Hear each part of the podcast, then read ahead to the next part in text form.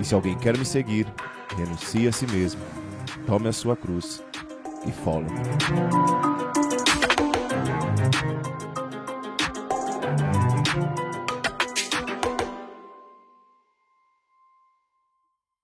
Fala galera, esse é o Follow Me Cast, o podcast mais carismático de toda a internet. Eu sou Bruno Everton E eu sou o Max, estou aqui com vocês a primeira vez. E hoje a gente tem um convidado. Vou chamar a vinheta para que você descubra quem é, hein? Roda aí.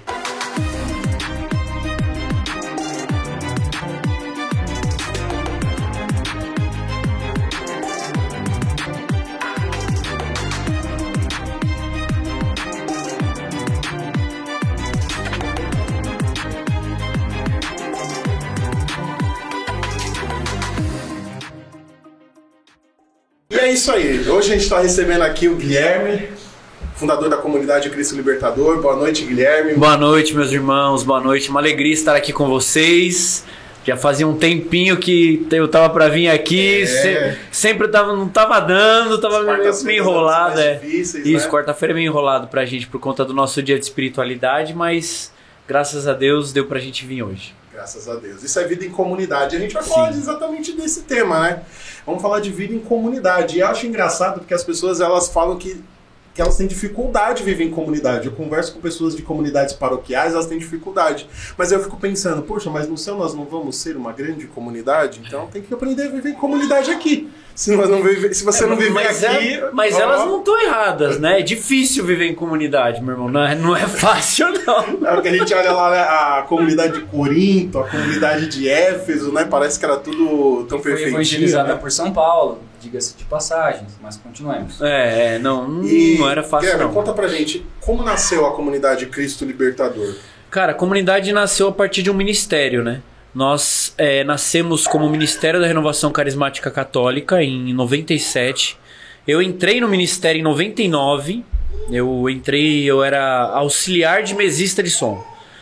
É, eu ficava. Igor, tem futuro. É, é, auxiliar de mesista de som. Era, era tipo assim um.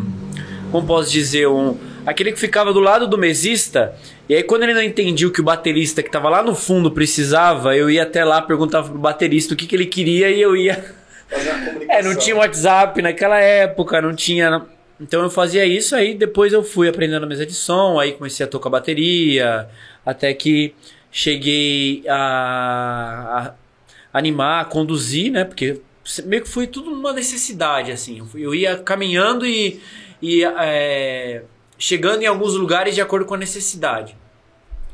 E aí eu sei que as coisas foram caminhando, eu sempre gostei muito de artes, né? De teatro, de dança, de música. E aí nós fomos, o Ministério de Artes foi tendo, criando outras áreas, começamos a fazer a Paixão de Cristo, o número de pessoas foi crescendo. Nós enfrenta- enfrentamos muitos problemas na paróquia, com padre, perseguição, tempo de bonança com ele. Aí depois o pessoal da Renovação Carismática Católica da nossa paróquia decidiu sair da paróquia porque não dava mais certo com o padre. Aí eu já era coordenador do ministério, entendi que nós deveríamos ficar. Ficamos, o padre ficou amigo nosso. Aí o pessoal da renovação achou que a gente era traidor e nós ficamos e foi, foi, foi, foi. Até que em 2011 eu casei e a partir do meu casamento nós eu comecei a ficar inquieto com aquela realidade ministerial, porque apesar de nós termos frutos artísticos, frutos até de conversão, né? Fazemos retiro querigmático, sempre com muito teatro, música, dança. É, Começou a me inquietar porque eu percebia que a busca pela santidade dentro do ministério não era algo acirrado. E a começar por mim, né? Eu, eu não é muito assunto de hoje, mas eu não não vivi a castidade no meu namoro com a minha esposa, né? Vivemos por um pouco tempo, aí depois não vivemos mais, aí no final quando estávamos para casar, eu entendo que nós vivemos muito mais uma abstinência do que propriamente dita castidade. E aí nós, eu- aquilo começou a me inquietar muito, assim, né? É, porque a gente não conseguia avançar como ministério. Por exemplo, a gente não conseguia gravar um CD de música. Todo mundo gostava do nosso ministério, mas não rolava um CD. Não surgia música. É, as pregações até chamavam, mas não. Sabe aquele negócio travancado? Vai, que não vai. não vai, mas não vai. E aí foi em 2013 que nós fomos para a Jornada Mundial da Juventude e na vigília, no último dia do sábado para o domingo, na vigília com o Papa, que eu senti muito forte no momento de adoração, no momento de silêncio, Deus falando que era momento de darmos um passo, né? que nós precisávamos parar tudo e discernir para darmos um passo. Naquele momento eu entendi que era, era alguma coisa ia acontecer. Hoje eu sei que já era Deus naquele momento falando que seríamos uma comunidade, né? Já haviam profecias anteriores a isso, de, de anos assim, né? Antes de eu entrar já tinha profecia de que o ministério seria uma comunidade. E aí então nós, eu chamei os líderes, fizemos um ano de discernimento e entendemos que o Senhor queria que fôssemos uma comunidade e aqueles irmãos que estavam em discernimento comigo, junto com outras pessoas que nos acompanhavam, monge, outros fundadores, começaram a reconhecer em mim o fundador da comunidade. E aí eu já era coordenador, começaram a reconhecer. Eu nem sabia muito o que, que era, a, quais eram as atribuições de um fundador, né? O que, que fazia, qual era a importância, né? Tudo isso. E aí em 2014 eu chamei todo mundo no meio do ano de 2014, chamei todo mundo para um retiro, as 120 pessoas que nós tínhamos no ministério. E anunciamos que iríamos dar esse passo, que iríamos fazer um ano agora de formação para aqueles que quisessem fazer os seus primeiros vínculos, né? A gente chamava naquela época de consagração. Na nossa cabeça a gente ia se formar um ano e já ia virar consagrado. Né? consagrado. É, ia ser um negócio tipo Imagina, era uma, era uma, era uma, em muitos aspectos era uma zona completa, né, no nosso no ministério assim, nos bastidores. E a gente tinha essa ideia. Dos 120, 77 foram pro retiro, os outros nem apareceram. Dos 77, 44 resolveram fazer o caminho. Dos 44, 42, contando comigo, fizeram os vínculos. Aí eu, no meio de 2015, eu fiz a minha consagração junto com a Letícia, que na época se consagrou junto comigo, que nós entendíamos que ela seria a cofundadora, e os outros se vincularam. Né? Então aí foi assim que a comunidade meio que deu o seu primeiro passo, né? Surgiu a comunidade, mas ainda nós estávamos engatinhando. Nas vésperas da nossa é, missa de instituição, que foi celebrada pelo Dom Devair, é, o Senhor, através do Dom Devair e de outros fundadores amigos meus, é, nós entendemos que não, não haveria consagração além da minha. Então, nas vésperas, de comunicar para todo mundo que, ó, tá, vocês não vão se consagrar Nossa, mais. Somente eu agora. Só eu é, só eu, é só eu e a, e a, e a cofundadora. E nem a minha esposa, né? Nem minha esposa, nem minha irmã, meu cunhado, e tios parentes, que são os mais difíceis, né? Vida em comunidade é difícil. Vida em comunidade ainda, com parente, irmão. Aí, aí, é de, aí, irmão, você vai ver. Principalmente quando você tem que tomar uma decisão que você entende que é vontade de Deus e que ela desfavorece, de certa forma, aqueles que são mais íntimos seus, que são seus parentes. Aí o bagulho fica louco, né? E aí nós tomamos essa decisão e a comunidade surgiu, né? Mas ainda assim, quando eu, comuniquei que não haveria consagração, que seria três anos de formação até a consagração, já, meu, torcer o nariz, e porque só você e a, e a Letícia, não sei o quê. Isso talvez até mais por uma talvez incompreensão de como as coisas Sim. são conduzidas. Então, né? é, incompreensão e maturidade mesmo, né? Imaturidade. Hoje a gente, nossa comunidade vai completar sete anos. Neste ano nós vamos ter a consagração de.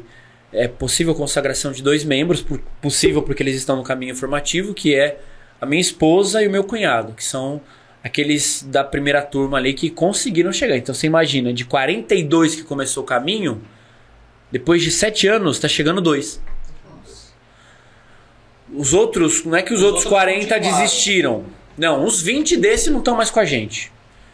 Mas entraram outros. Mas é que ainda assim é, os anos formativos, eles não são necessariamente. Não, não, é igual escola pública no Brasil, né? Que você é, entrou e vai passando. Não, não é assim. Você, você precisa alcançar algumas metas. Você precisa. Até porque este ano formativo, esses anos formativos, é para alavancar também a sua busca pela santidade, entendeu? É um momento onde você vai ter alguém ali, um formador, te com todo respeito, arrochando pra ver se você começa a dar resposta na sua vida, porque até hoje você não deu, né?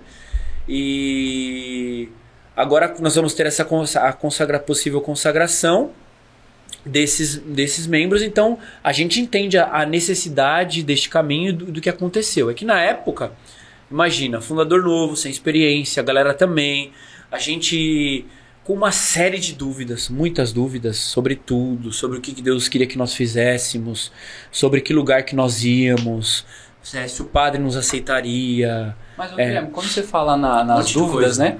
Acho que ah, quando você fala da, da, da história da, da criação da comunidade, primeiro que é muito louco uma comunidade sair de um ministério, né? De, de um, de um ministério. É, Geralmente, quando, né, quando a gente vê os fundadores, o cara tá ali num discernimento, numa vida oracional muito grande com Deus, ele- numa intimidade grande ali pessoal, e ele é, é, tem ali, Deus coloca no coração dele o desejo de fundar uma comunidade, e ele meio que começa sempre sozinho. No seu caso, já foi diferente. Você já tinha um grupo, já tinha uma galera Sim. com você ali no ministério, vocês já estavam na caminhada.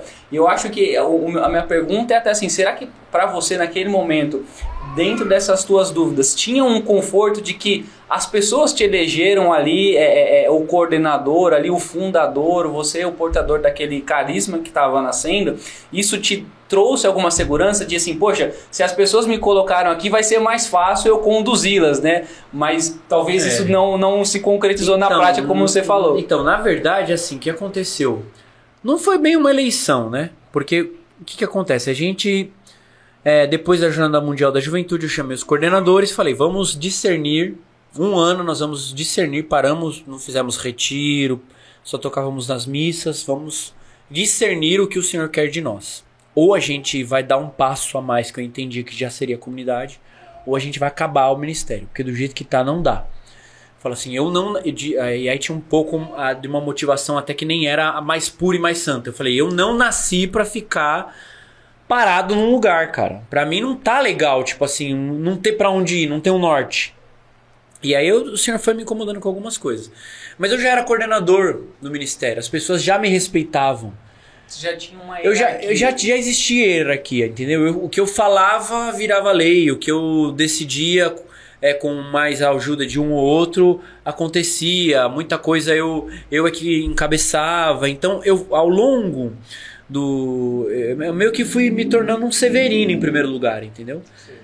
O ministério precisou de uma de um percussionista, eu fui tocar percussão. De um baterista, eu fui tocar bateria.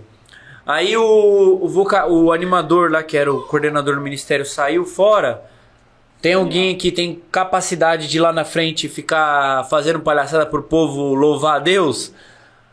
Ah, o Guilherme, mas ele não canta. Não, mas tudo bem, se ele Mas ele animar, a tá bom. Então ele anima e vai aprender a cantar, né? E assim, eu, fui, meio que fui, foi natural, entendeu? Não foi uma coisa que eu desejei estar ali. Tipo, foi uma coisa meio nata, né? Foi uma, é, é como se essa liderança já, ela já fosse algo. Eu não fiz Já força. ali, foi nascendo e Tanto é que-. Várias vezes eu conversava com alguns membros que eram líderes das outras áreas de ministério e eles falavam, eles falavam assim, pô, eu falo as coisas para as pessoas do meu grupo de dança, por exemplo, que era só mulher, e meu, elas não ouvem. Aí você vem falar a mesma coisa, e às vezes você é mais grosso do que eu, e as pessoas acham lindo e começam a fazer. Então já tinha um negócio ali diferente, entendeu? Que ia surgindo, que ia acontecendo. E então não houve uma eleição, já foi acontecendo. Quando as pessoas apontaram, meio que não foi uma grande surpresa, certo? Já foi só uma constatação. É como se a gente constatasse, né? É, que, pô, Já tava consumado ali. é, não tem outra pessoa, as inspirações vêm dele, é, de Deus através dele. Quando a gente fala de rezar através dele, ensaia através dele, pega no pé através dele. Quem quer meter o. o, o, o, dá, dá pitaco na vida das pessoas pra ajudar elas a serem melhores. Quem, é, quem a, li- a gente liga quando tá ruim é ele. Então, cara, não tem o que fazer. Se for ele, Se não for ele, vai ser a gente quem, vai ter que entendeu? aceitar ele. Só que isso, de certa forma, ao mesmo tempo que passa uma certa segurança porque a gente já caminhava junto, tem uma série de dificuldades. Por quê? Porque nós crescemos juntos. Então, eles conheciam o meu apelido, eles conheciam meus defeitos, eles sabiam dos meus pecados mais íntimos, e agora, de repente, eles tinham que transcender entender que eu era um fundador, esquecer a minha, vi, minha vida de pecado, entender que a graça fundante estava sobre mim e que o Senhor ia falar com eles na vida deles e modificar toda a vida deles através de mim. Então isso nem sempre é fácil. A maioria das vezes é bem difícil.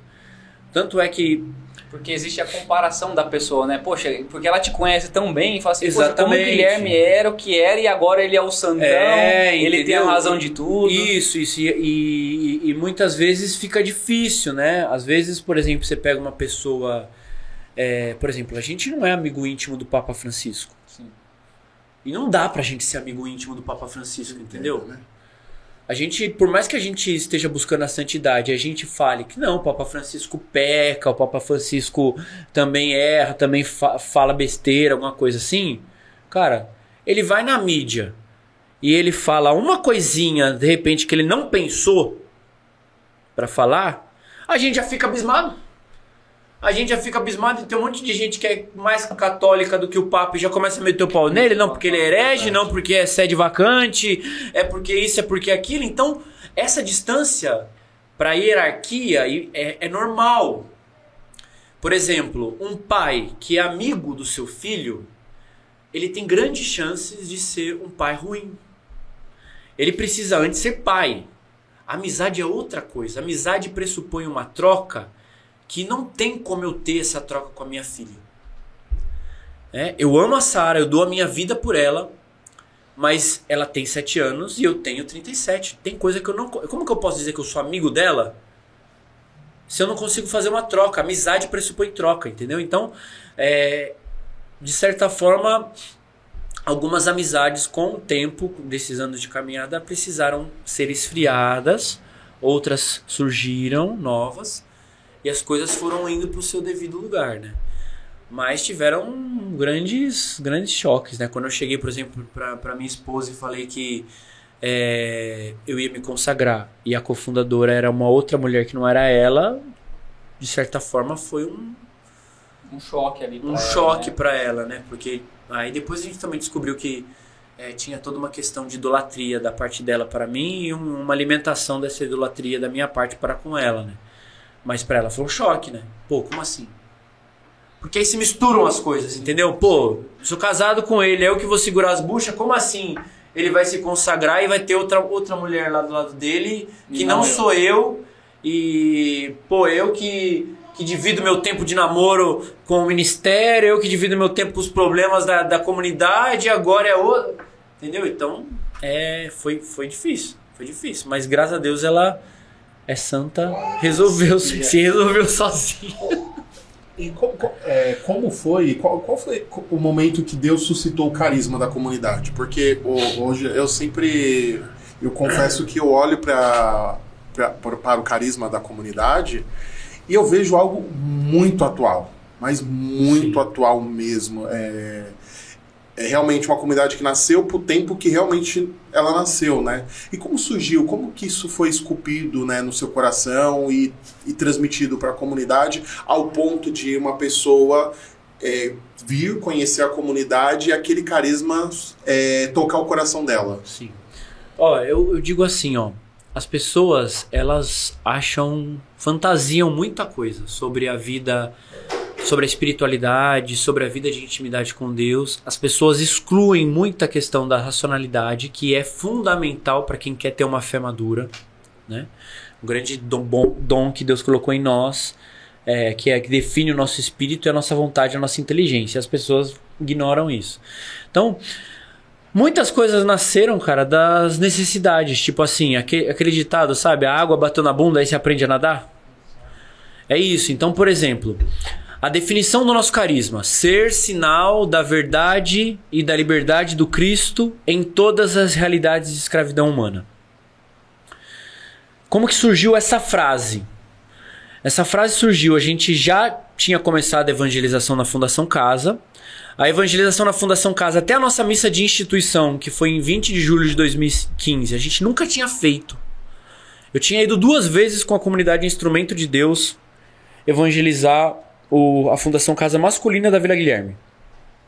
E aí, o, o bispo impôs a insígnia em mim, na Letícia, nos consagramos, eu impus a insígnia em todos os primeiros vinculados, celebramos a Santa Missa, aí ele chegou no, na ação de graças ele falou: é, Olha, como primeira missão da comunidade de vocês, vocês precisam é, evangelizar a Fundação Casa Feminina de Taipas, porque lá a igreja não consegue entrar. A Aliança de Misericórdia está tentando, mas não consegue. Eu quero que vocês entrem. Para as novas comunidades, a voz do bispo é a voz de Deus. Nós nascemos para a voz do bispo. Depois, isso nós não sabíamos no dia. Isso nós descobrimos depois. Aí quando a gente lembrou do dia, a gente né? falava. Primeiro É- vocês falam assim, não, mas o que, ele tá falando? Cara, porque né? Foi isso. né? Não, porque quando ele falou isso, Tá maluco. a primeira coisa que eu falei, meu. Eu, eu estou Quer me mandar fundando- a morte, Não, né? eu estou fundando a comunidade porque eu quero ser artista, cara. É tipo assim, eu quero fundar a cola de Deus, entendeu? eu Eu quero fazer shows. Eu quero, é, não, é, né? eu quero musical, cara. Eu quero, tipo. É. Shalom. Meu, não, é, é isso, cara. Eu quero isso aí. Eu, eu amava teatro, dança. eu, tipo assim, eu acho uma mulher dançando balé, Você, jazz. você queria ser a brother É, é católica, um paraíso né? na terra. Eu queria ser a brother católica. católica. O meu, o meu casamento, nós fomos, nós fomos, nós tivemos a graça de passar lua de mel em Cancún. E aí, eu, e aí eu voltei, quando eu voltei em 2011 do de lá, a gente tinha ido lá no Cocobongo. Não sei se já ouviram falar. É uma balada, mano, que acontece tudo. Tipo assim, acontece show, entra o Michael Jackson, daqui a pouco entra o Batman, o Homem-Aranha. Teve até Paixão de Cristo na balada. Os caras entram pendurados no- Totalmente- Os caras entram pendurados no, no- nos panos, sabe aqueles cara que desce rolado no pano? E daqui a pouco é papel picado e é a mulher subindo no balcão e, a- e sopra o vento e, e joga o vestido delas pra cima. E eu, eu olhava para aquilo e a gente servia na Cristoteca às vezes. Eu falava, mano, a gente precisava de uma coisa católica assim, cara. Porque, tipo assim, Que impactasse Que a pessoa. ali. impactasse, porque você vai fazer um barzinho de Jesus, mano, é uma desgraça, uma tristeza, tipo um negócio mal feito, mal organizado. Eu falei, eu quero fazer isso aí, eu quero fazer isso aí, eu quero público, multidão, pau. Aí o bispo mandou a gente ir pra Fundação Casa. Aí beleza, vamos pra Fundação Casa. Primeira coisa, uma burocracia pra entrar do caramba. Né? O pessoal às vezes fala assim, pô, eu quero tanto evangelizar na Fundação Casa. Me leva com você, irmão. Precisa mandar o seu documento, precisa mandar pra pastoral do menor. Aqui na Arquidiocese você não entra na Fundação Casa sem a pastoral do menor autorizar. E aí depois eles vão aprovar. O bispo mandou a gente em julho de adaptado. 2015. A gente chegou a, a, na primeiro dia na Fundação Casa em maio de 2016. e não era porque a gente estava fazendo corpo mole, era porque a gente não conseguia mesmo. Que cada hora Essa era uma burocracia, coisa. Guilherme, até pra gente entender, ela vinha mais quando a gente fala de, da própria pastoral ou do sistema mesmo Não, carcerário? é, é ali? do sistema como um todo. É, a questão da pastoral do menor, ela otimizou, porque ela centralizou todas as comunidades que querem evangelizar na Fundação Casa, é só procurar a pastoral do menor que ela dá um jeito. E ela direciona para a fundação que não tem. Porque antes cada comunidade fazia é, aonde queria, e aí quando perguntava, tem igreja católica aí? Não, igreja católica não. Tem Universal, tem Aliança de Misericórdia, mas a católica não tem. A Fundação Casa centralizou e falou: não, a igreja é, a aliança é a igreja é católica. a Igreja Católica. Cristo Libertador é a Igreja Católica. Tanto que quando a gente entra, a gente fala: ó, nós somos a comunidade Cristo Libertador da Igreja Católica, Pastoral do Menor. E aí o bispo nos mandou, e aí nós fomos. Só que quando nós entramos naquele lugar, cara, a gente se sentiu em casa, irmão. Foi tipo assim, sabe? Até meio. Ah, os olhos se abriram ali. Se né? abriram, cara, rasgou o véu assim, sabe, na nossa frente. Porque a gente sempre trabalhou com juventude, mas aí a gente se deparou com 40 meninas e muitas delas, assim, bonitas, porque a gente tem aquela impressão que a gente vai encontrar lá só as banguelas é, com ca- cabelo tudo zoado, e não é. E cara, a gente se sentiu em casa. E não teve medo, não teve trava, e a evangelização rolou e a gente saiu de lá. Parecia que a gente tinha sido batizado no Espírito Santo, cara. Parecia que, na verdade, a gente tinha sido evangelizado. Cara, e como. E aí, só, só voltando pra a frase do carisma, porque eu vou falando um monte de coisa e acabo não falando que o negócio. Aí, aí por exemplo, aí, aí beleza. Aí começou o negócio do carisma, você vai sair, por exemplo, encontro com o Daniel, aqui, é, pai de vocês. Aí ele pergunta, pô, legal, qual o carisma de vocês? Aí a maioria das pessoas responde o que faz e não o que é. E carisma não é definição do que se faz, é definição do que se é. Entendeu? Aí, eu- aí a pessoa fala assim, pô, meu carisma é, é trabalhar com os pobres. Meu carisma é evangelizar os jovens. Meu carisma é música. Meu carisma é dança. Isso não é carisma. Isso é apostolado. Isso é. é...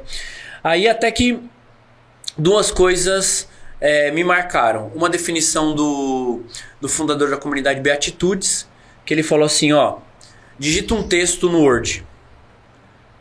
Isso não é carisma. Formata esse texto no Word. Isso é carisma. Então o que, que significa isso? Aquilo que você é, formata aquilo que você faz. Entendeu? Essa formatação expressa o seu carisma. E a outra coisa foi que eu estava assistindo o um filme de Maria Teresa de Calcutá, e aí lá mostra como ela escreveu a frase do carisma dela que para mim é fantástica. E é para desmistificar nego que acha que o negócio cai do céu, que, é. que vai orar em línguas três dias e vai ficar. É, vamos fazer o circo de Jericó, porque Deus, no sétimo dia, na sétima volta, quando, é. Vai, é, quando o Santíssimo for erguido, vai brilhar no. Aí Madre Teresa tá lá limpando o chão um dia, e aí entra um cara, um relator do Vaticano que é, tinha ido para acabar com a ordem dela e acabou se convertendo e ficou seguindo ela, de tão santa que a mulher era. E aí ele fala, irmã, a gente precisa é, escrever o estatuto. Tá, o que, que a gente vai escrever no estatuto? Que a gente cuida do, do, do, dos pobres hindu aqui que não tem onde cair morto? O que, que a gente vai escrever? E ela tava limpando, ela falou, não, escreve qualquer coisa. Ela falou, mano, não é assim, tu não pode escrever qualquer coisa. É o carisma da sua comunidade. Porque Madre Teresa ela não tava nem aí, ela queria servir os pobres. Aí ela pegou e falou assim: Ah, então foi o seguinte. Ela tava escovando o chão. Ela falou: Escreve aí, não sei o que, tá, tá, tá, tá, tá, tá. Que tinha a ver com o que ela tava fazendo na hora ali e tinha a ver com os pobres e escreveu. Aí eu falei: Bom, quer saber de uma coisa? Eu preciso. Eu preciso. É, também de uma frase, porque, tipo assim, as pessoas perguntavam, aí, tipo, eu, eu saía com o povo, aí perguntava pro fulano. Ô, fulano, que, qual que é o carisma da sua comunidade? Aí a pessoa ficava sem graça e não sabia responder. Eu falei, bom, preciso dar uma frase, porque eu não quero os negros passando vergonha, nem eu passar vergonha do que. E aí, a gente já tinha assumido o Santo Elias como nosso baluarte, então a gente entendia que a, a, a profecia, o, é, o, ser, o ser profético era necessário, então tinha a ver com ser sinal. Aí tinha várias comunidades que tinham ser sinal. Eu falei, quer saber de uma coisa?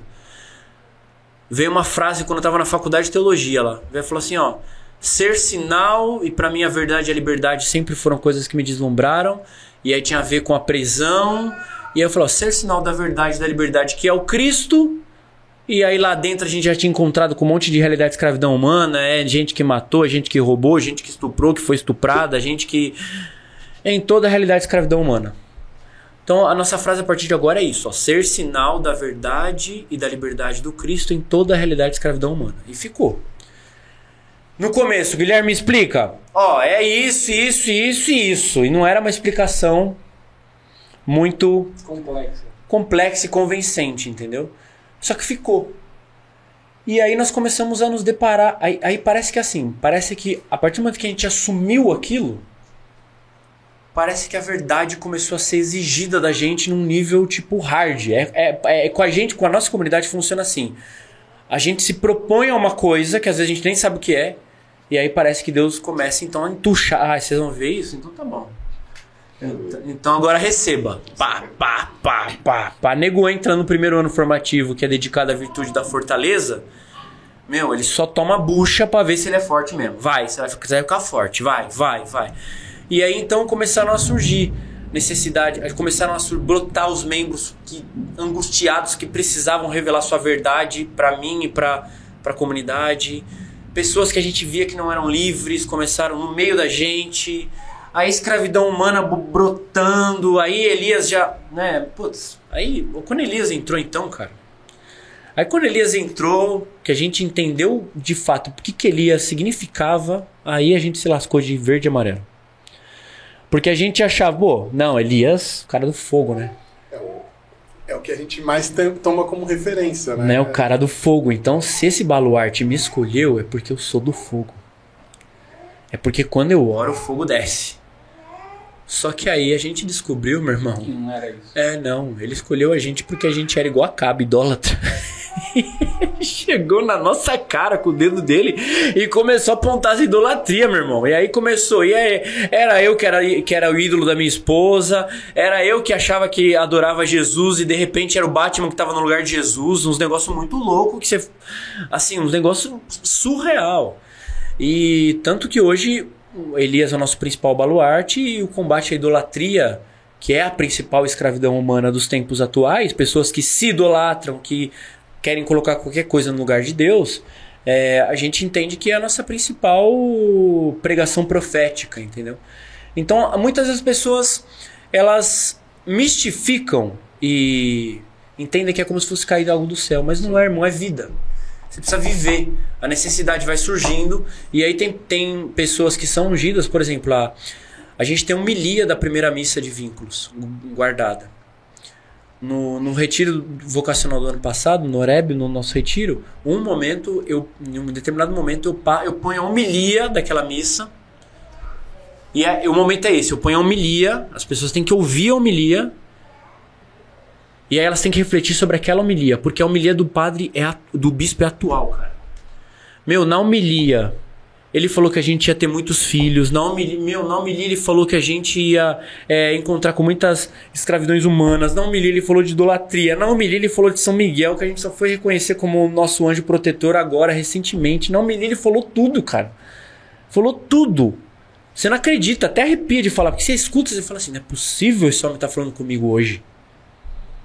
E é isso, entendeu? É isso. E o pessoal às vezes fica esperando uma coisa extremamente mágica, e não é, né? É, as pessoas, é por elas não terem a fé tão racional, muito mais emocional, E- ela tá ex- esperando algo fantasioso. Ela acha que vai, né, o anjo Gabriel vai entrar na sala dela. Exatamente. papapá. Exatamente. Quando você. É engraçado, né? Que você fala do- da idolatria, e depois eu, vou- eu vou fazer, voltar e fazer a, a pergunta lá da evangelização na, na, na prisão, né? Mas quando a gente fala de idolatria e você fala lá de, de meio artístico, do desejo, né? E quando fala do carisma ser atual, é basta olhar o nosso meio artístico, né? Basta olhar as pessoas que estão sendo idolatradas, né? A gente vê aí ultimamente. É, é, é, a Anitta, por exemplo, é representação artística, é um ídolo que as pessoas É, colocam. É o modelo de brasileiro. É um modelo né? de depravação total. Carrega pessoas- o Brasil nas costas. Vocês viram o Exatamente. vídeo aí outro dia circulando? Exatamente. Então, assim, ela com uma música totalmente depravada, sem qualquer né, critério, qualquer valor, é, ela É. carrega um país como um todo. Então, se ela, se, se aquelas 50 milhões que segue ela se sente representadas por aquilo que ela canta, aquilo que ela faz, elas estão representando o quê? Né? Somente tudo aquilo que é contra qualquer valor humano, Sim. inclusive, né? Porque ela, ela, as pessoas se, se vendem de uma forma no seu corpo ali de que como se não houvesse amanhã, né? É, A gente estava comentando aqui é, num, num outro dia justamente isso, né? É, eu, eu vi um outro padre colocando isso. Às vezes até os próprios cristãos, os católicos que dizem adoradores de Nossa Senhora, que rezam um terço, e ali muitas vezes está ouvindo, está curtindo Sim. e está seguindo, idolatrando É. um artista, assim, cara. Era o nosso a que- ministério aí, cara. a que Nosso ponto ministério chegamos era à arte, né? pegada aí, filho. A gente servia Jesus no domingo, só que no sábado a gente tinha voltado da festa do casamento e tinha dançado Macho Man, tinha dançado Piripiri da Gretchen, rebolava até o chão no Onda, Onda, Olha Onda. Ih, meu filho, o negócio era muito louco. É que entra a geração do tá tudo bem, o que importa é o amor, É. o que importa é a gente aceitar o O outro, é o acolher, teologia- né? É o discurso da teologia da, Da libertação. É. É. o- esse modernismo que entrou na igreja. que é uma questão da falsa liberdade, né? A gente entende o seguinte: Deus ele só suscita um carisma quando há uma necessidade urgente na igreja, né? E no mundo, na verdade, no mundo ele suscita na igreja para que a igreja dê um dessa resposta para o mundo, porque é da igreja que surgem as respostas Isso. para a vida humana, né? Obviamente de Deus que passa pela igreja. Sempre foi assim, sempre vai ser e nego pode falar o que quiser que não vai ser. O que a gente tem hoje como psicologia moderna, ela só existe porque antes houve uma psicologia clássica, porque antes, houve um São Tomás de Aquino e, e tudo, em tudo é assim. Não tem como. A igreja é a barca de salvação do mundo. E ponto final. Goste ou não goste, problema de cada um. Então, não tem jeito. É, por exemplo, a questão do relativismo na nossa cidade. é gigante. Nos centros culturais de São Paulo, é, nos centros culturais, desculpa, do mundo, as grandes cidades, é onde é, se há uma, uma modernização, uma, uma cultura com maior acesso, a relatividade impera. Certo? O discurso do relativismo né, impera. faz, né? Tanto é que, por exemplo, a- nó- nós, temos hoje uma célula em Manchester, né? Em- em- agora em maio, eu e a Giovana vamos ficar 20 dias em Manchester, lá na nossa célula de lá, junto com eles, fazendo missão lá em, em Dublin, na, na Irlanda. Aí quando você pergunta por que que um casal da nossa comunidade conseguiu serviço lá e aí foi trabalhar lá e aí chegando lá começou a levantar vocações lá, por que que surgiu lá? Cara, a Inglaterra relatividade pura, relativismo puro. A questão da sexualidade lá é, infelizmente, deprimente. As escolas lá ensinam gênero, tipo assim, declaradamente. Se você não deixa o seu filho dentro da escola na aula de gênero, você pode perder a guarda do seu filho. É tipo assim, a gente fala assim, pô, é só em país comunista que acontece isso. Não é. Entendeu? O, o comunismo e essas merdas de, de ideologia, com todo respeito, já estão em- assim impregnadas nas grandes potências capitalistas também, entendeu? Então, é, e aí Deus envia também a gente para evangelizar lá, porque as famílias estão sendo destruídas, porque a liberdade hoje não é mais liberdade, é libertinagem. Na verdade, é um- Exatamente. a liberdade hoje é libertinagem, libertinagem é escravidão. Então é isso, entendeu? Deus levanta esse, o, o- cari- levantou o carisma Canção Nova, com certeza, porque a especificidade do carisma Canção Nova concede graça e libertação para uma realidade, assim e assim por diante. né? E essa e dentro desse dentro do carisma, dentro da desse apostolado hoje, como você enxerga Cristo Libertador? É, porque vocês são uma comunidade hoje de vida e aliança, né? Isso, vida e aliança. No começo era somente aliança. Só aliança. E, e- a gente tem, a gente fala muito isso nos Jovens Sarados, né? Nós, nós não fomos inseridos dentro de um convento, dentro de um seminário, nós somos inseridos dentro da sociedade, né? E como que é para um, um missionário da Cristo Libertador estar dentro, dentro de uma realidade onde ele está dentro de uma empresa, ele está no ambiente corporativo, ele está no ambiente acadêmico? Qual é o posicionamento dele? Sim, hoje eu já fui. Hoje eu sou vida, mas eu já fui aliança, né? Então, sou vida desde 2018, maio de 2018. É... Então, de 2015 até 2018 eu fui aliança. E do- na época de ministério era aliança também, porque eu dedicava grande parte do meu tempo livre para as coisas da, da paróquia e da. Então era como se fosse uma aliança, do ponto de vista moral mais relaxada, né? É... Então, o discípulo de aliança, o apóstolo de aliança, o consagrado de aliança, ele precisa entender que o campo de missão dele é o mundo. Na verdade, nós não estamos fora do mundo, né? Na verdade, aquele discurso que também muitas vezes a, a tiazinha de anos atrás da renovação carismática vendia de que o mundo era uma droga e que a gente sabe que tem até alguns é, homens da nossa igreja que é, venderam também a ideia de que o, a- o corpo é uma desgraça, etc e tal, e que o mundo é uma, uma jossa que tem que ser completamente ignorada, a gente sabe que não é assim, né? A verdade, a criação, ela foi feita por Deus. Nós já participamos da graça divina aqui, cara. Não posso ignorar, não posso viver é, desprezando completamente aquilo que está ao meu redor, as pessoas que estão se perdendo ao meu redor. É, o catecismo até ensina que é é possível crer né, e confiar na existência de Deus a partir da, Exatamente. da contemplação E da eu criação. preciso usufruir da, da, daquilo que tem de melhor nessa terra. O problema é que hoje as coisas estão ou capitalizadas demais, ou socializadas demais, né? Ou é, ideologizadas demais, exatamente. É, não tem moral, mas, cara, uma praia, por exemplo, pra mim não tem coisa melhor pra se descansar do que estar numa praia. Né? Então, Co- Como que eu vou dizer, vou ensinar pra minha filha que é pecado ir na praia? Não, é pecado como você se porta na praia. Sim. O pecado é o que, na verdade, a praia em si, a areia, o mar, os peixinhos, Não sol, é o ir, né? Mas Eles não portar. fazem o pecado. Quem faz o pecado sou eu que vou lá e quero é, pôr uma sunga que marca o meu pênis, que vou lá e faço topless, que fico olhando pra bunda da mulherada, que é, vou, vou desfilar com a minha esposa de fio dental e não falo nada. Então, na verdade, o pecado é o homem que leva. Quem mancha a criação, infelizmente, é, somos nós. né? Então, é, não tem como você apartar a nossa vida desse mundo. E aí, o, o membro de aliança, ele está inserido nisso, né? Na verdade, quantos pagãos, né?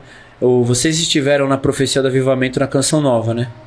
É a pregação do Moisés Rocha, né? Que tá na rede aí. Bota pra dentro. Porta pra dentro ou porta pra fora, né? Pô, quer mais evangelização do que você mostrar lá no seu serviço de que você é fiel à tua esposa? Quer lá mais evangelização do que você mostrar para os seus coleguinhas de serviço que tem um filho e dizem que não querem ter mais porque vai ter um, vai, Vai ser uma muito, desgraça que você tá tem cara. quatro e, e, tipo assim não é você ter quatro e ficar se lamuriando, né? É tipo assim, você ter quatro e mostrar pra ele que você é feliz. Porque, tipo assim, eu tenho quatro, eu vou no cinema com a minha esposa, eu passeio com ela, certo? Eu tenho 10 anos de casada, a gente tem vida sexual ativa, né? Então, é isso, entendeu? É isso, é mostrar pras pessoas que Deus, ele não é um, um tirano que criou seus filhos e, e criou um Só mundo maravilhoso e falou, ó, tá vendo esse mundo maravilhoso que eu criei? Não vai nele, vocês ficam aqui dentro desse quartinho escuro e não aproveita nada. Pô, mas então o senhor criou aquilo ali pra quem? Pra quem quer pecar? Então eu também quero pecar, porque não é possível. Não, Deus criou é, é, o mundo belo como é para que os santos aproveitassem. É que a gente Desvirtua, né? desvirtua o negócio, entendeu? Então, a aliança é extremamente importante, até porque, por exemplo, hoje na nossa comunidade, nós até tivemos reunião do governo no dia de hoje e hoje grande parte do recurso que é investido na obra da nossa comunidade vem dos irmãos de aliança, por exemplo. Né? Na comunidade lá no Saque a gente tem a regra de que todo mundo que é de aliança precisa se organizar financeiramente para ofertar 15% do bruto do seu salário. Então, se o cara ganha mil reais, 150 reais, ele antes de dele deixar o governo tirar os impostos, ele tem que tirar e ofertar. E grande parte dos recursos hoje que sustenta a obra vem dos irmãos de aliança. Então, o trabalho deles também santifica a obra, também projeta a obra, também ajuda a gente a fazer a obra. A- É, é sinal de providência, o trabalho é sinal de providência, entendeu? Então tem, tem tudo isso, é muito importante. E não é todo mundo que tem chamado para a vida, entendeu? Tem isso também.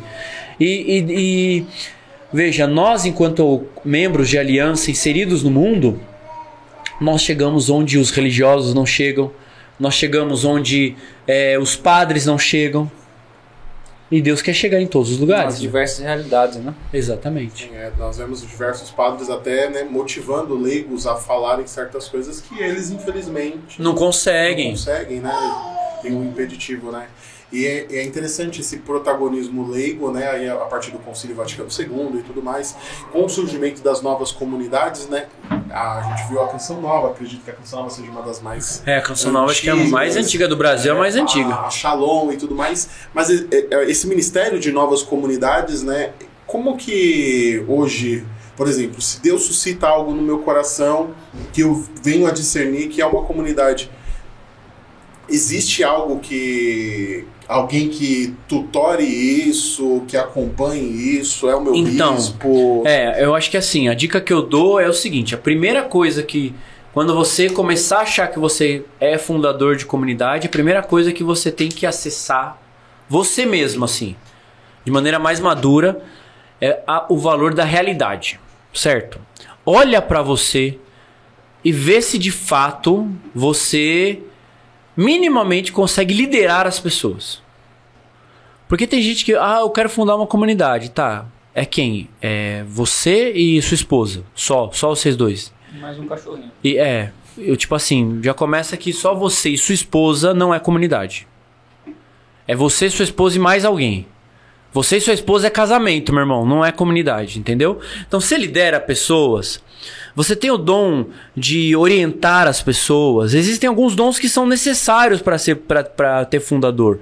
Você tem um, naturalmente você tem um carisma para falar de algum assunto, você consegue atrair a atenção das pessoas para alguma coisa. Você, o que, que você faz naturalmente que atrai as pessoas para Cristo? Entendeu? Começa daí. Depois disso, você vai ter que ter um orientador espiritual. Aí você vai levar isso aí pro seu orientador espiritual. E o orientador espiritual vai ter que. Vai ser o olhar de fora para dizer se você não tá ficando doido. Certo? Essa é uma possibilidade. É uma possibilidade. Muitas vezes, né? Ou usando de refúgio, ou querendo promover os seus igreja, pró- né? a- promover os seus próprios desejos é, malignos e maquiavélicos de domínio do mundo. Eu sei porque no começo da comunidade uma das coisas que eu tive que combater em mim é a megalomania. Não, tipo, pô, megalomania e inveja. Tal comunidade tem uma coisa, eu também tenho que ter. Tal, né, eu tenho que ter. Tal coisa. Pô, os caras do Jovem Sarado têm esse estúdio top. Meu, a gente também tem que ter, vamos fazer também. Não, mas não é isso que Deus está te pedindo. O seu carisma não é pra isso agora, não é isso. importante, né? Senão a gente Entendeu? vê- Você não consegue abraçar o mundo, filho. Você tem que fazer o que Deus quer e não ficar tentando fazer tudo e não conseguir fazer nada. Então, o orientador espiritual ele coloca os teus pés no chão se a sua consciência não colocou. Aí depois disso, obviamente que é, você também vai ter os frutos ao redor, né? As coisas estão acontecendo mesmo, não estão. O mover de O Deus. mover de Deus confirma. Aí, obviamente, que surgem é, padres que vão se aproximar e vão autenticar aquilo. E principalmente as novas comunidades, elas surgem para atender a demanda da igreja diretamente com o bispo. Qualquer comunidade precisa buscar um bispo para pedir a bênção da igreja. Ainda que seja uma bênção oficiosa, que é uma bênção, por exemplo, como nós recebemos, que é o- uma bênção que o, o bispo celebra anualmente os nossos vínculos, mas nós não temos um documento da igreja que nos aprova, como tem a canção nova, por exemplo.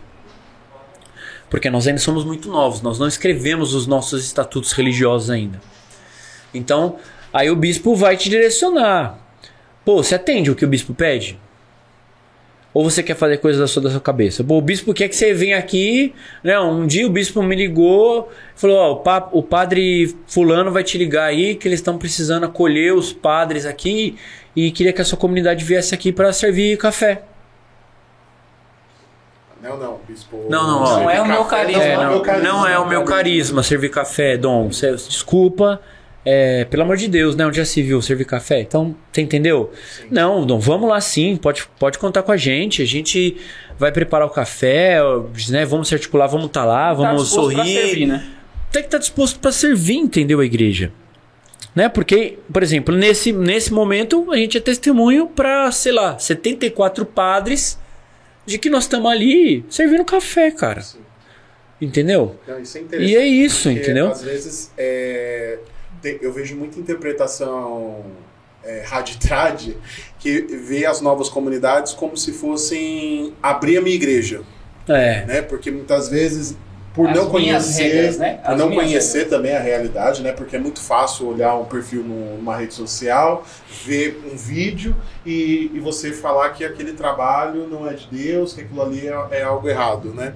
Mas se nós também não tivermos esse discernimento que você está nos trazendo, é muito capaz também de cair no protestantismo, né? Sim, a como a gente já vê A hoje acontecendo. que a que, é Que católico. sim, a gente vê umas coisas aí que a gente sabe que não é católico e a gente vê algumas coisas aí que a gente sabe que já já vai dar ruim.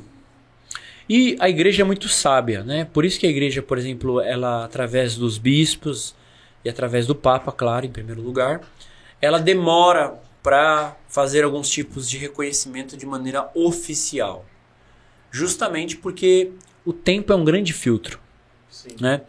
Eu sempre uso, eu gosto de usar de exemplo.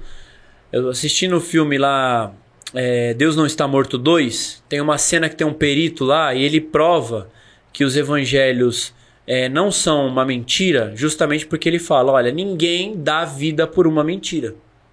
Ninguém morre por uma mentira. Então veja, como é que quatro negros ia escrever evangelhos tão parecidos, em especial sinóticos, iam dar a vida, como é que 12 homens iam morrer e de maneiras horríveis.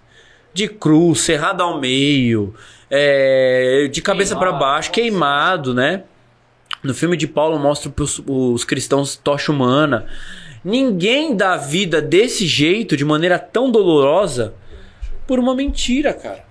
Não tem, não existe isso. Qualquer ladrão que você pegar e ele tiver mentindo e você colocar uma arma na cabeça dele, ninguém vai fazer isso, pelo amor de Deus, né? Tô dando só um exemplo, que todo mundo vê filme e sabe o que acontece. É, o cara vai entregar o crime, pô. Então é a mesma coisa com as novas comunidades, com as congregações religiosas. Como que eu sei que o carisma é, beneditino é autêntico? Pô, os caras estão aí há mais de 10 séculos.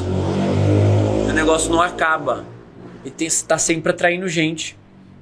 Como é que eu sei que a canção nova tem um carisma autêntico? Pô, Monsenhor Jonas Abibes. Abibes já foi. Habibes não, Habib. Habibes não, desculpa. Tá desculpa, batendo a fome, filho. É, ele tá lá há 30 anos, cara. Não se aguenta em pé mais e tá lá, cara.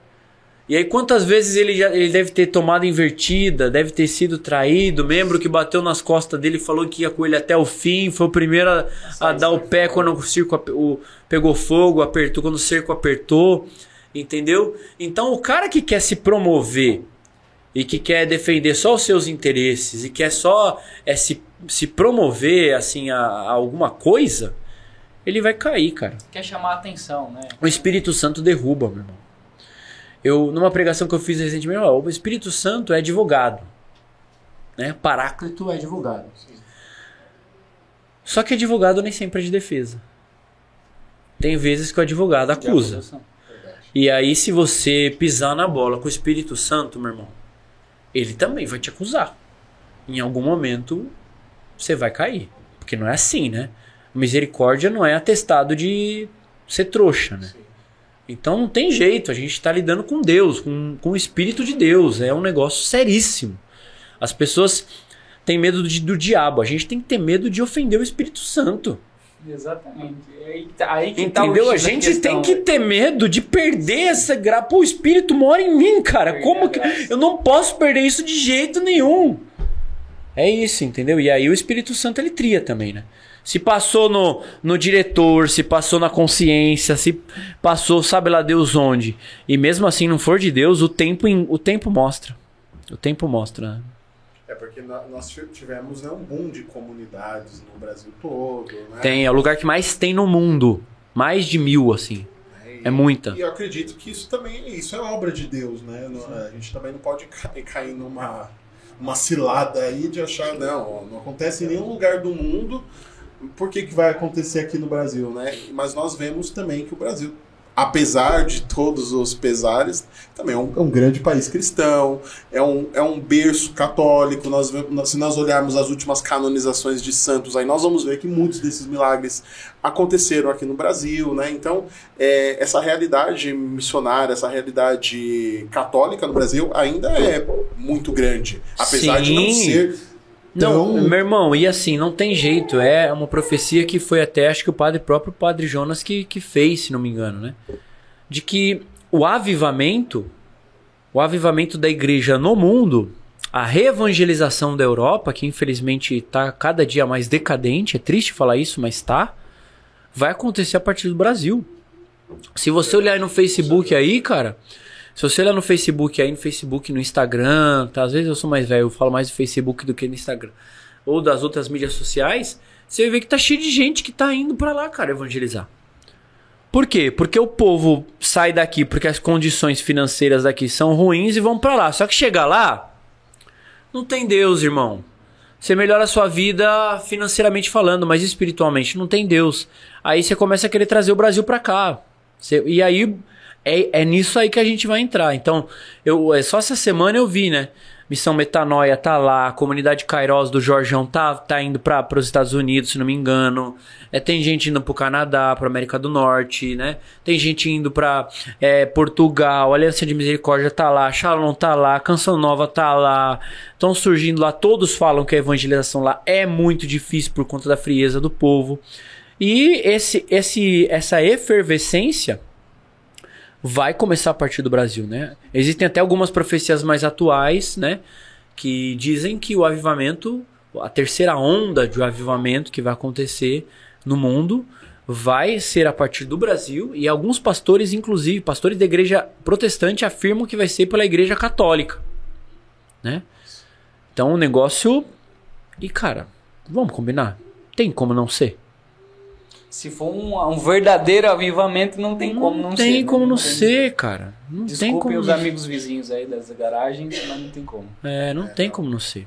Mas a gente tem visto também, né, a- a- as próprias igrejas protestantes, de certa forma, também já vêm desbravando essa coisa de ir para a Europa, para os Estados Unidos. Sim. Né? Alguns ministérios maiores né, já vêm fazendo isso de um tempo para cá. Já, Então, até, até bem antes que a gente, né? É, os irmãos protestantes, em alguns aspectos, eles eles estão um pouco à frente, né, da gente no, no quesito evangelização, né? Isso a gente tem que assumir, né? Então, então sim, então sim, tem que ser, né, cara? Tem que ser, tem que sair daqui mesmo.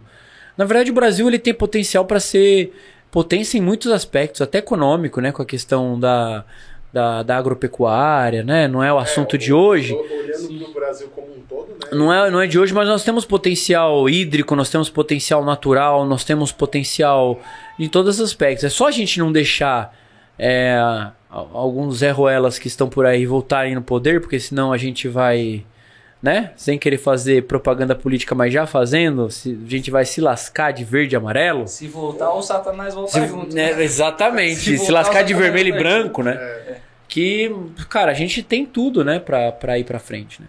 É só, só depende da gente mesmo, né? É, o ca- a, a necessidade né, que a gente vê hoje na juventude, mas é, de apostolados de- em relação à família. É, o- há muita necess... há muito campo de evangelização Muito, no Brasil, mas muito, É, mas exatamente esse ponto que eu ia comentar quando você falou lá das comunidades, né? Que aqui é um dos países que tem mais comunidades no mundo e diversas são elas, porque aqui também diversos são os problemas e os campos, né? Às vezes você olha para um país e fala assim, poxa, ali tá o comunismo, ali tá o socialismo, ali tem um, um problema X de fome, mas no Brasil você tem uma diversidade de. Você tem não, e, todo e meu, gosto, meu irmão, o que que acontece? A igreja hoje ainda, né? Não é uma crítica, é só uma constatação factual. A igreja hoje ainda, principalmente no Brasil, mas no mundo inteiro, ela ainda funciona como ela funcionava na época medieval, onde uma igreja se instalava e ela atendia um determinado povoado. Cara, agora com os meios de comunicação e de locomoção que nós temos, meu, o cara que quer ser jovem sarados na parada inglesa, ele não precisa morar na parada inglesa. Ele mora no Jaraguá e vai na parada inglesa, entendeu? Então esse esquema não tem mais. E aí o que que acontece? Você não tem mais o território para o Não tem, cara, não tem mais porque tipo a pessoa, pô, eu gosto daquele carisma. Aquela formatação, aquele ser, aquele modo como foi, como a evangelização acontece, aquela face de Cristo expressa através daquele carisma, me atrai, cara. Eu consigo ser mais santo a partir daquilo. Então eu vou, cara. Então as novas comunidades vão surgindo e, e- e parece que elas estão é, fazendo com que haja uma nova organização também Sim. da, territorial da própria igreja, né, que, que vai, obviamente, reabastecendo e em muitos casos até reavivando as próprias paróquias. Sim. Né? Então é, é ótimo, porque comunidades grandes não são todas que têm capacidade e que nasceram para isso. A maioria é pequena, porque é mais fácil de pastorear. E é mais fácil, porque, meu, é difícil pastorear a gente. Nego quer ter comunidade de, sei lá, 30 mil membros, não sei o que, né? Mas Como é, você garante difícil, a cara. uniformidade das coisas, a- o carisma Exatamente, é ali, difícil, irmão. É difícil porque é muito sério, entendeu? Eu preciso garantir que todos os irmãos que querem ser Cristo Libertador sejam bem informados. E como é que eu faço? É, é a minha função de fundador. Agora, né, tem comunidade que começa aí com um vocacional com 300, 400 membros. Cara, eu não sei como é que faz. Eu não, eu me pergunto, como é que faz? Como é que faz pra cuidar dessas pessoas? Você criar aí o congresso de fundadores de comunidade pra gente aí aprender sim. como é que faz isso, né? Porque realmente o pastoreio, e o pastoreio ele é lado a lado, né? Esse negócio de. É, a- o- o- como é que fala? É tipo, o meu formador virtual, né? Alguma coisa assim. Eu sei que a internet ela traz algumas facilidades. É, mas. hum, Mas você. Mas o ela não- é, é presencial. internet, ele é presencial. Sim, é presencial, é Mas Você presencial. pega, né, você está falando né, de, de garantir ali o carisma de como formar as pessoas, né? Pega o exemplo da própria igreja. Quantos milhões e bilhões de católicos nós temos espalhados pelo mundo e quanta diversidade de entendimento a gente tem, sendo que a gente tem um documento escrito, né, que é o próprio catecismo, tá tudo ali desenhado. Imagina as comunidades que às vezes, né, que você falou, tá começando, Pois não tem um é. estatuto, não tem uma E orientação. não pode, porque, tipo assim, se você garantir algum, é, alguns desvios no comecinho, cara, O carisma se perdeu. se perdeu, entendeu? A outra coisa que Elias pega no nosso pé, né? Então, da radicalidade. Você quer ser um profeta radical? Então começa sendo radical com você. Sabe, tipo, a radicalidade que você quer que os outros vivam, viva você. Quando você viver, aí você vai ter moral pra cobrar dos outros, entendeu? E é isso aí, entendeu? É porque essa talvez seja a grande dificuldade. Porque, por exemplo, né? Se eu sou Cristo libertador, ou, ou me vocaciono a ser, mas se eu não tenho essa compreensão desse carisma, como, como que eu vou vivê-lo? Porque se eu interpreto ele de outro jeito, se eu interpreto que essa maneira, verdade aí. É, não, mas eu É, não vejo desse jeito aí não que dá. o Guilherme falou, eu não vejo desse jeito que o Guilherme traz. Então, peraí, então talvez eu não seja Cristo libertador. Talvez eu não seja Cristo libertador, ou, né? Tem uma coisa muito errada. Não tem né? como ter um carisma pela metade, né? Ou somente parte dele, né? Você tem que ter Não, ele por inteiro, a totalidade. E principalmente, né? Você não adquire com o tempo, né? É, na verdade, a, a, o- a formação dentro de uma comunidade, ela é importante porque ela tira os excessos, ela vai lapidando e ela acrescenta algumas coisas para que aquela pessoa entre numa forma. A forma é pré-estabelecida, que é o carisma. E tipo assim, de repente a pessoa não consegue entrar na forma e tudo bem, entendeu? É tipo assim, eu não consigo ser jovens sarados. E tipo, não adianta eu querer ser jovens sarados, porque se eu entrar no jovens sarados, o que, que vai acontecer? Eu vou atrapalhar, cara. Eu vou começar a querer achar pelo em ovo, eu vou ficar descontente, eu vou começar a resmungar, eu vou começar a falar do, do, do Daniel, eu vou começar a falar da esposa dele, eu vou começar a falar que ele é isso, que é aquilo, pô, louvor não curto, o jeito que vocês rezam no grupo de geração de vocês não gosto, pô, Maranatá, mano, nada a ver, cara, não tem. Problema é eu, é, é até uma dica para discernimento. É verdade. Meu irmão, você não concorda com nada da comunidade que você tá? Sai fora! Você não é daí! Você não foi chamado a ser reformador da co- comunidade. Você, entendeu? Você não é. Você não é a, a- a Santa Teresa d'Ávila que vai reformar o Carmelo, irmão. Vamos com calma.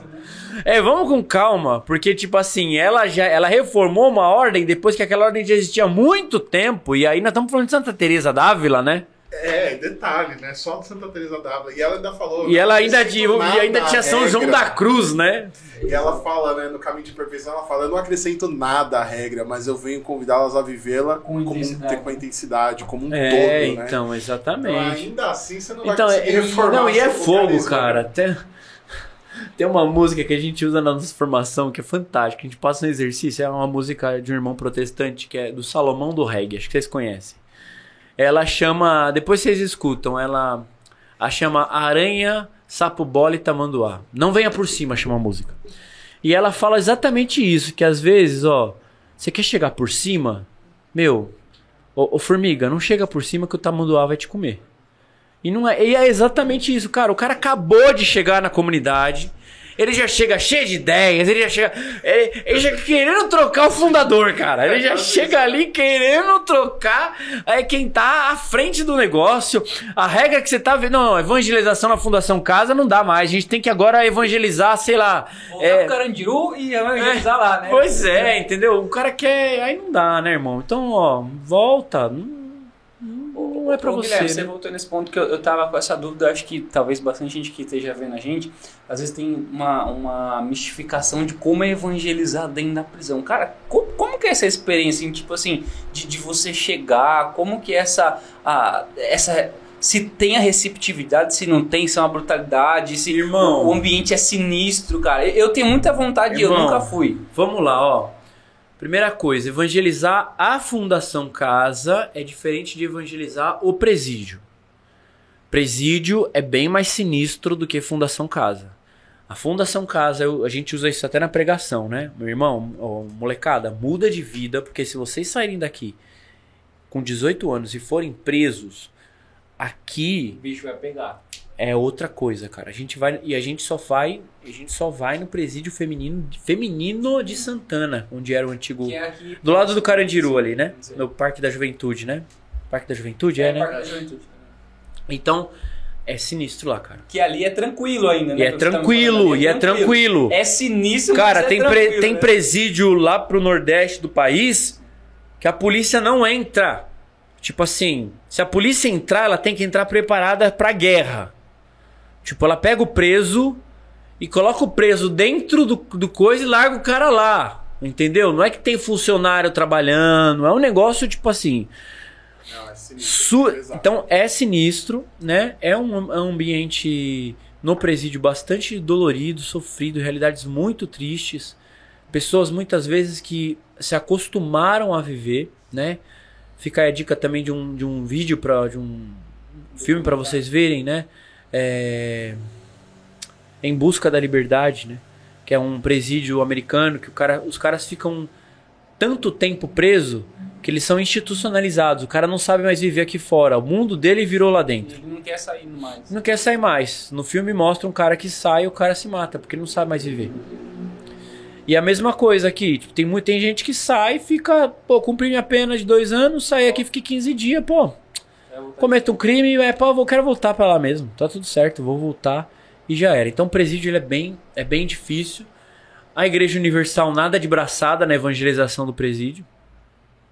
Eu lembro que uma vez eu. Eles mandam e desmandam porque eles investem dinheiro e, e em muitos aspectos eles dão show de organização, de eles investem pesado na evangelização dos presídios, né? Eles têm, eles construíram no presídio de Santana uma uma capela ecumênica lá. Teve que ser ecumênica porque tem a lei, senão eles tinham construído uma universal lá dentro. No templo de Salomão lá dentro, tinham construído, cara. Né?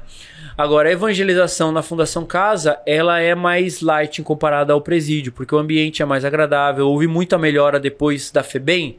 A Fundação Casa melhorou muita coisa, humanizou muita coisa. As fundações casa que nós atendemos no interior, elas são modelo, então tem um projeto arquitetônico próprio, que é o T40, que, que assim colabora com a ressocialização dos meninos, mas ainda assim, cara, é um presídio, entendeu? E quando vocês vão lá, é, é- como que é assim, por exemplo? É, vocês geralmente é, sentam com, com as pessoas? É uma, uma, uma pregação? Ó, a com gente chega, a gente chega, aí tem uma sala separada pra gente. A gente, em algumas unidades, a gente pode fazer o convite. Então, às vezes, as meninas ou meninos estão na quadra, a gente, eles formam, que é, ficam em fila, tudo certinho, a gente convida. Quem quer, vem. Pra Tem- falar com vocês. Né? conversar com, com a gente. Aí o que a gente faz? A gente, toda semana, a gente gosta de fazer semanal, que é pra ter um, um ritmo de acompanhamento, né? E aí a gente, antes da pandemia, é, íamos em três, levávamos violão, às vezes levávamos é, um. Fazíamos alguma uma encenação, fazíamos alguma dinâmica, mas violão, música, como se fosse um mini grupo de oração. Né? E pregação e partilha. Nós, no nosso caso, nós tentamos mudar o nome para cenáculo, porque para eles lá dentro tudo é culto. Porque de sete dias da semana, um é igreja católica, seis é igreja protestante. Então, para eles eu sou o pastor e o que eu faço é o culto. Não, então, meu, eu não sou pastor, eu sou, eu sou um homem, sou da igreja católica, sou é, discípulo de Jesus, e nós estamos fazendo um cenáculo aqui, que Mariano tentamos levar a ideia de Maria, né? A ideia não, a, a presença de Maria, né? Quando pudermos, levamos imagem. Agora, depois da pandemia, deu uma dificultada, né? Só tá podendo entrar de dois em dois, não pode levar violão, é uma burocracia do caramba. tinha que ficar de máscara, é uma tristeza, né? Mas rola. E na maioria das vezes a gente sempre deixa espaço para ouvi-las, porque elas gostam muito de falar. Então a gente tenta, mesmo as pregações, fazer em tom de às vezes discussão, diálogo, pergunta, estimula, tenta trazer exemplos da vida delas, falar numa linguagem própria delas. Né? Tem que entrar na linguagem delas. Não adianta você querer chegar lá e falar de maneira erudita. Não, você tem que falar firme, você tem que falar, você tem que ser ousado, entendeu? Você tem que ter autoridade. Se você chegar lá também sem autoridade, elas cagam na tua cabeça, elas e eles, né? Então, por quê? Porque eles, tipo, eles não têm disciplina. A, eles- a disciplina que eles aprendem, infelizmente, é por conta do, da instituição colocar um certo medo neles, né? Então, mas nunca fomos distratados, nunca passamos por uma situação de, de ofensa. O que acontece é que, tipo assim, de 40 que tá preso, pra rezar com a gente vai 10. Vai 8. E às vezes é aquilo, né, cara? A humilhação vem a galope. Você sai daqui no domingo, aí você vai evangelizar numa unidade, aí o diretor garante pra você que você vai ter o espaço às 3 horas da tarde do domingo. Chega lá às 3 horas da tarde do domingo, a molecada tá toda na quadra jogando bola, cara. Qual é a chance de um menino de 16, 17 anos deixar de jogar bola às 3 horas da tarde num domingão de calor pra ir rezar? Aí ninguém forma, aí você convida enquanto os caras estão jogando bola, uns te ouvem, outros não te ouvem. É, E aí. quando você fala esse convite, a galera tá lá jogando bola, vocês Não, eles, chamando eles chamam atenção, não, eles chamam atenção, ó, pessoal da igreja veio fazer um convite, a gente convida, mas a galera quer jogar bola, outros estão assistindo filme, né? Tem algumas unidades que não, né? Tem algumas unidades que o diretor acha importante, e aí ele obriga todo mundo aí. Não, você vai. Só que também não é muito bom, por quê? Porque o cara fica lá na sala, meu Deus do céu. O que tá? Mano, uma vez a gente foi na- numa, numa evangelização numa Fundação Casa na zona Lost de São Paulo. E aí foi a, a situação mais próxima de um- uma rebelião que nós vivemos, assim. Porque, tipo, começou a dar uma confusão de um menino com um funcionário do lado de fora.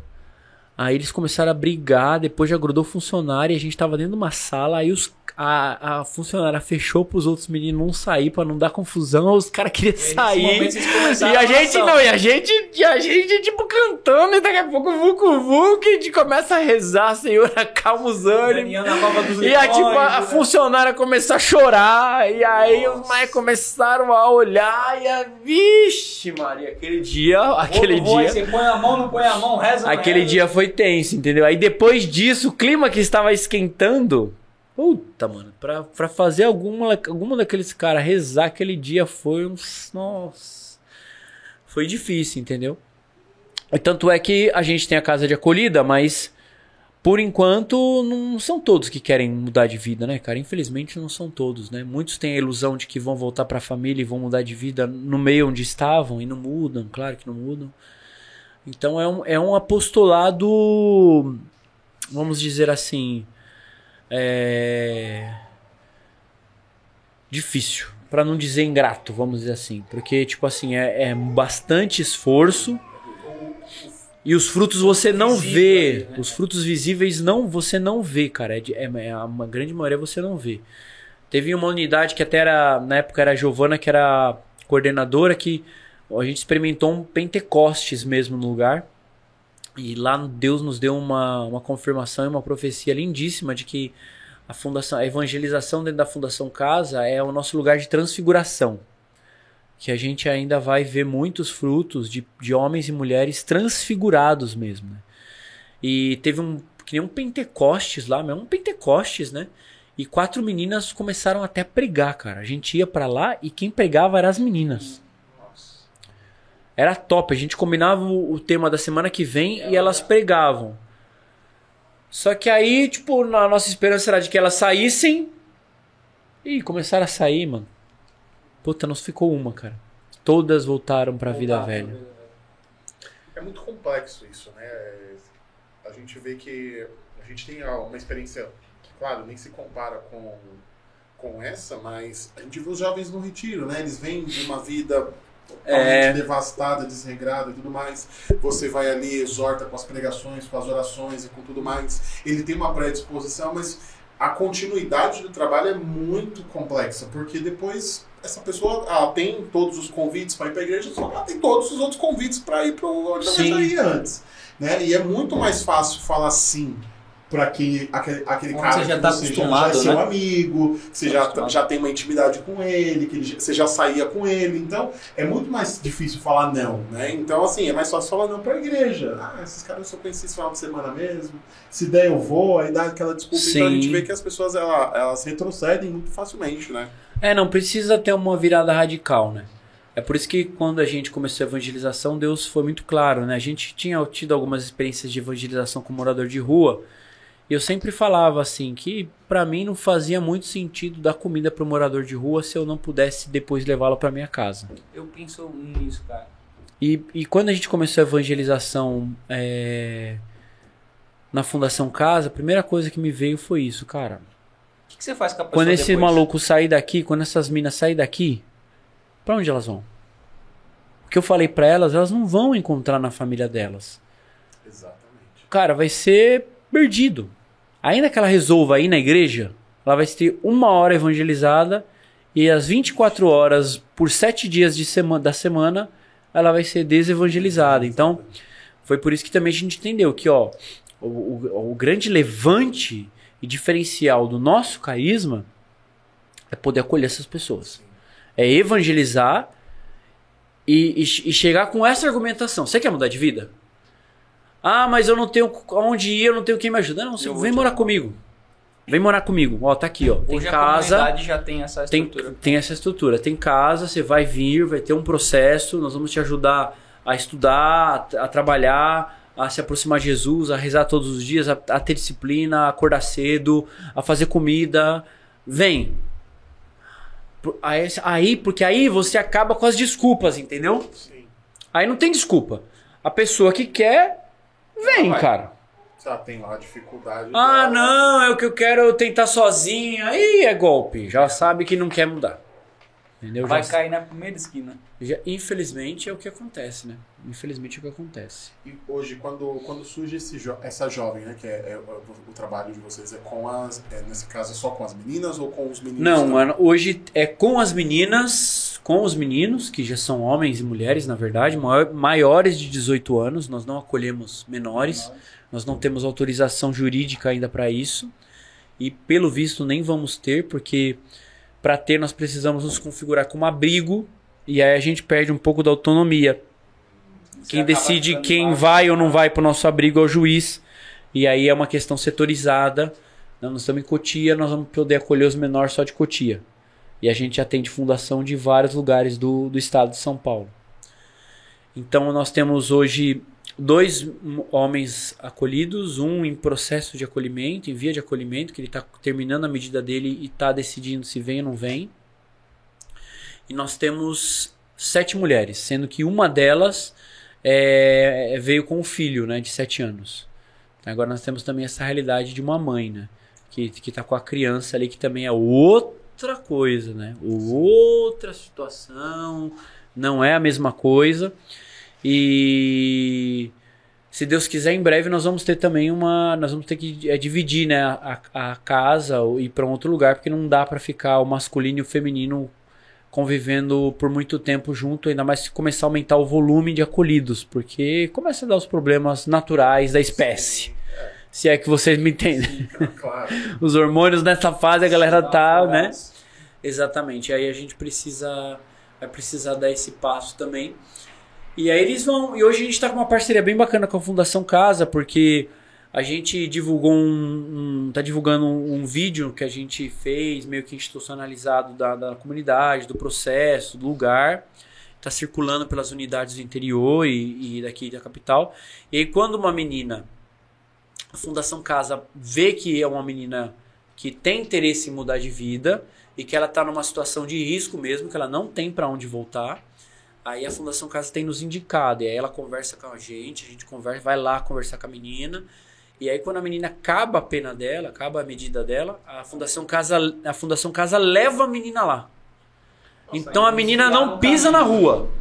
A menina sai com a viatura da Fundação Casa, chega no nosso sítio, a gente acolhe ela e lá ela fica com a gente, morando com a gente. Ela não vai sozinha pra gente, entendeu? Essa realidade da Fundação Casa, então, é muito mais organizada e melhor operacionada do que a FEBEM, realmente. Muito mais. Porque a gente, pelo menos. Muito eu, mais. Eu, eu vinha tendo, né? Porque ah, depois desse episódio eu acho que eu já tenho uma opinião diferente, mas a, a gente, o que a gente vê muitas vezes em, na mídia é que ah, é uma fábrica de de delinquentes, que as Não, pessoas saem dali, não, não, não. Na fun- elas não se Na Fundação Elas Casa, não se não, recuperam. cara. Na Fundação Casa, não. Esse modelo de, de, de, de, de arquitetura, por exemplo, da a T40 é quatro meninos por quarto. Os quartos são todos bem organizados, é, é tudo bem feito. É claro, tem uma, tem, uma cara, tem uma carona meio de escola municipal, sabe? Mas não é, é perto do presídio, meu Deus, não é não. É, é um negócio que até a gente. É o que eu falei pra vocês, a gente As usa como argumentação. Meu irmão, você assim. acha que isso aqui é ruim? Você tá reclamando de estar aqui? Vamos lá no presídio com a gente pra você ver onde você podia estar? Né? Porque ou é lá ou era caixão. Então aproveita a Fundação Casa aqui, cara, e muda. E aí eles têm todo um acompanhamento pedagógico. É, lá na Chiquinha Gonzaga que a gente vai, às vezes tem desfile de moda, vem, vai empresa lá. Tem uma série de ONGs que tem prestado serviço para cursos, Senai, Senac. Cara, é claro, não é o ideal existir nesses lugares. Existe porque, infelizmente, a educação não é oferecida antes. É, o, o que Né? leva o jovem até lá. Exatamente, devia ser é, feito um trabalho prévio Raiz, para que né? aquilo não acontecesse, né? Mas é um lugar que, comparado com outros ali, não é perto do que era a FEBEM, meu Deus, não- nem se compara. Tanto que você quase nem vê. Não tem mais rebelião. Exatamente, Sim. eu ia falar isso. é. Não tem mais rebelião. Acho que é a última que eu faz muito tempo.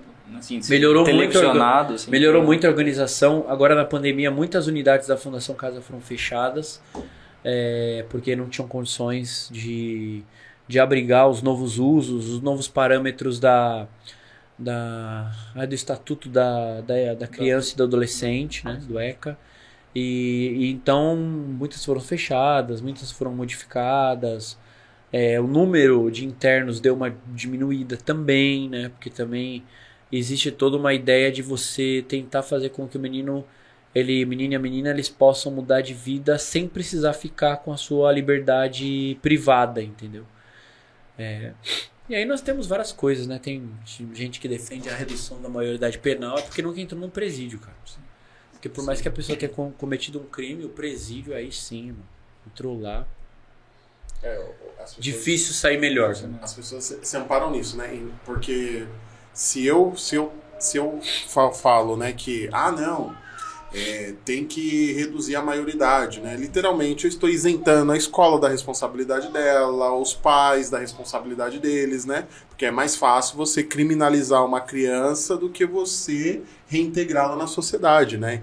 Eu vejo que hoje, a- aqui no Brasil, a gente tem é, muitas vezes esse discurso de redução de maioridade, porque literalmente é mais fácil jogar a pessoa lá no presídio muitas Sim, vezes do que Você transfere a responsabilidade. Né? do que Claro. criar um ambiente em que aquela pessoa ela possa ser reintegrada à sociedade, né? É, esconder a sujeira é mais fácil que limpar, né? É isso. O- Voltando pro, pro tema de, de comunidade, é, a gente falou bastante das dificuldades, né, dos problemas que a gente tem.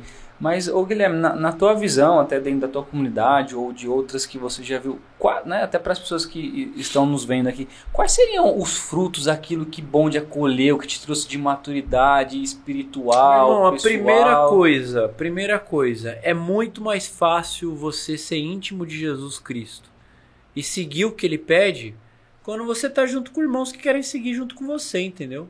Você, te- você tem um ambiente criado ali já, né? Exatamente, você olha pro lado, você vê que, pô, eu erro, eu erro nisso, mas o irmão ali acerta, então eu vou fazer igual ele, cara. Entendeu? É, é, é muito melhor, por exemplo, assim, na comunidade de vida. Você tá na comunidade, você tá na aliança aí, você trabalha, chegou aí, tá bonitão assim porque chegou do Tava serviço. trabalhando. Pô, o cara acorda cedo, o cara trabalha fora, o cara não sei o que, não sei o que lá, não sei o que lá. E aí, não teve tempo de rezar. Porque ele é uma má pessoa, é porque às vezes, de- em alguns casos, é falta de organização, de prioridade, Uma na grande né? maioria. Uma preguicinha, né? Claro. Mas tem também a questão da realidade, a pessoa não dá. Ah, na comunidade de vida, por exemplo, não, a gente tem que acordar, todo mundo tem que rezar junto, tem horário para isso disponível, a rotina é modificada para favorecer a vida de oração, é, tem horário de formação, né? E isso também vai sendo é, pulverizado na aliança, entendeu? Porque a gente precisa ter uma comunhão mesmo morando em casas separadas, né? Não dá para ali, tipo, a gente faz questão de manter o aliança no nosso nome, não é por conta de ser aliança ouvida, é por conta que existe entre nós uma aliança. Onde está esta aliança? Nos objetivos, na intimidade com Deus, nos valores, no, em como eu educo as, as, minhas filhas, a fulano que é de aliança educa de maneira semelhante com as. Eu sou de vida, ele é de aliança, tem algumas diferenças, mas a gente busca estabelecer essa aliança, né? Estabelecer essa aliança. E é muito importante. Então, um grande benefício é isso, né? Juntos, de fato, nós somos mais fortes, né? Você tem uma atmosfera ali que joga a teu favor, né? Sim, cara. Você tem uma... E você se ajuda, né? Você se corrige, você chora junto, é... você se diverte, você se alegra, é... você partilha alegrias e tristezas, entendeu? Então, tudo isso é um grande ganho. Na verdade, o viver em comunidade não é para não é para é, somente para algumas pessoas escolhidas. Na verdade, vida em comunidade é o fim do né? cristianismo, né? As pessoas esquecem que no anúncio do querigma, o último anúncio é a vida em comunidade. Justamente porque é em comunidade que o Espírito Santo vem, né? É em comunidade que, a, que acontece o batismo no Espírito. É em comunidade que eu consigo sustentar, me sustentar nas perseguições. É em comunidade que eu posso ser sinal de providência para o outro. A evangelização começa por meio das comunidades. Né? Exatamente. E olha quando você fala isso, né? Olha que, que engraçado até, né? É como é atual, né? Poxa, a comunidade ela tem essa atmosfera, é aquilo, é o nosso fim cristão, né? É, é o nosso propósito. E é o mundo é para combater isso. Hoje o que, que a gente faz? E Isola as pessoas. Né? Exatamente. Né? É o prelúdio do que nós vamos viver no, no céu, céu, cara. No céu você não vai viver sozinho. No céu você vai ser reintegrado no ser de Deus e vai ser todo mundo com você, cara. Hoje, hoje o grande problema ao ser humano, né? As pessoas estão tendo que relutar para se reintegrar, viver nos seus grupos de, de amizade ou nas suas Sim. pequenas comunidades, porque hoje é a vida virtual, né? Até pro trabalho. A gente Sim. vem discutindo, poxa, as pessoas não querem mais ir trabalhar. Não, eu já quero ficar em casa, home office, minha tela. E eu tava falando para as pessoas lá, né, do, do, meu trabalho, poxa, mas o ser humano foi feito para se relacionar, olho no olho, tocar. Não dá pra gente viver, né, a vida toda atrás de uma telinha conversando com as pessoas. Não, pelo amor de né, Deus. Como um objeto. Não, não dá mais, entendeu? Já já deu o que tinha que dar esse momento, né? Sim. Então é deu. exatamente esse ponto que você é. fala, é, é muito atual nesse sentido, né? O contraponto do mundo com a nossa naturalidade, viver em comunidade, se ajudar, criar essa atmosfera. E hoje o mundo jo nos joga, né? O Satanás é. nos joga pro, pro isolamento, né? Eu, eu, é a autossuficiência. Eu não preciso mais me relacionar com você, não preciso mais se encontrar. Você fica na tua casa, ele fica na dele e eu fico na minha, a gente se conecta por mensagem, de forma virtual, que é o metaverso que está vindo aí, essa, essa questão da tecnologia que Coisa louca, é boa, né? né? É, boa, mas cara, você acaba é bizarro virando, demais. Estão né? criando um novo mundo, pra né? Mim já era um absurdo você, você entrar no YouTube para participar da missa, sabe? Aquele negócio dessa pandemia. É, lá, aqueles filmes que a, aqueles filmes que o cara entra no né? computador para viver no computador tá mais próximo do que a tá gente Tá mais imagina. próximo do que a gente imagina. É, o, o, a, mas nem tanto, né? Pelo, pelo que eu vi, o Facebook mudou o nome, né? Da, agora é Meta, né? É o nome da empresa lá, do grupo, não é mais Facebook, enfim, é Meta justamente por isso, a questão de que eles já estão trabalhando já há tempo nessa questão do metaverso, Sim. das pessoas viverem o mundo virtual, é, cara. É, eu tava vendo que a, a, a, Lacta vai vender chocolate virtualmente. Pois é, que palhaçada. Eu também não sei, é, Você você abre o... Você vai comprar um tênis da Nike. O tênis da Nike ele já é caro, né? O físico, né? O, o virtual, o então... O virtual também é caro. Você fala, não, quase mesmo preço. Meu, vai fazer o quê? O cara vai ficar entrevado na frente de um computador, literalmente, né, cara? Você fala, eu, eu não sabia disso. Eu não sabia disso. Eu vi esses dias que é, o Neymar ele tem um macaquinho na foto dele do, do Instagram, das redes sociais, e que você compra isso, né, hoje no, no metaverso, no, no, nesse mundo aí, e que você paga milhões e milhões por uma imagem de um macaco e que vale milhões, porque aquela imagem te coloca num grupo social X de bilionários, um grupo seleto. Olha que ponto a gente Maçonaria chega. do bagulho. É, Meu assim, Deus uma imagem. Nossa, uma imagem de eu- macaco que você põe no teu perfil. Você é louco, Você paga milhões. aí, é, cara, é coisa assim, Não tem é nem como absurdo. acompanhar esses Não, não tem. né? É, é, é, é muito avançado É, pro não, chega uma hora cara. que você fala assim, mano, é tanta loucura É. que não é possível, mano. Eu vou É. parar de acompanhar isso aí. O isso pink já e é o cérebro tá querendo dominar Não, o mundo. então não, e, e é o que a gente fala na comunidade, que às vezes a gente olha, a gente vive em comunidade Sim. e aí a gente olha pro, pra galera, porque assim, a gente tá na vida, mas os de aliança também a gente já vai acabando se relacionando entre nós e obviamente que vai tentando evangelizar, mas às vezes você tem aquela sensação de que o mundo tá melhorando. Mas não é que o mundo tá melhorando. É que, tipo, você na sua comunidade tá melhorando. Mas o mundo, a grosso modo, tá piorando, mano. Tá piorando cada vez mais, tá ficando cada vez mais louco. As pessoas estão cada vez mais fora da realidade, fora da verdade, cada vez menos. Mano, você imagina você ficar. A sua vida agora vai ser: você levanta, acorda, senta no computador e vive. E vive. Aí você vai. Você hoje eu toma vou no café, mercado, eu tomo café. Pô, como, como assim, velho? É surreal. Surreal, As né? pessoas estão literalmente se escravizando. Se escravizando. É, é, se isso não uma É escravidão, autoescravização. É autoescravização.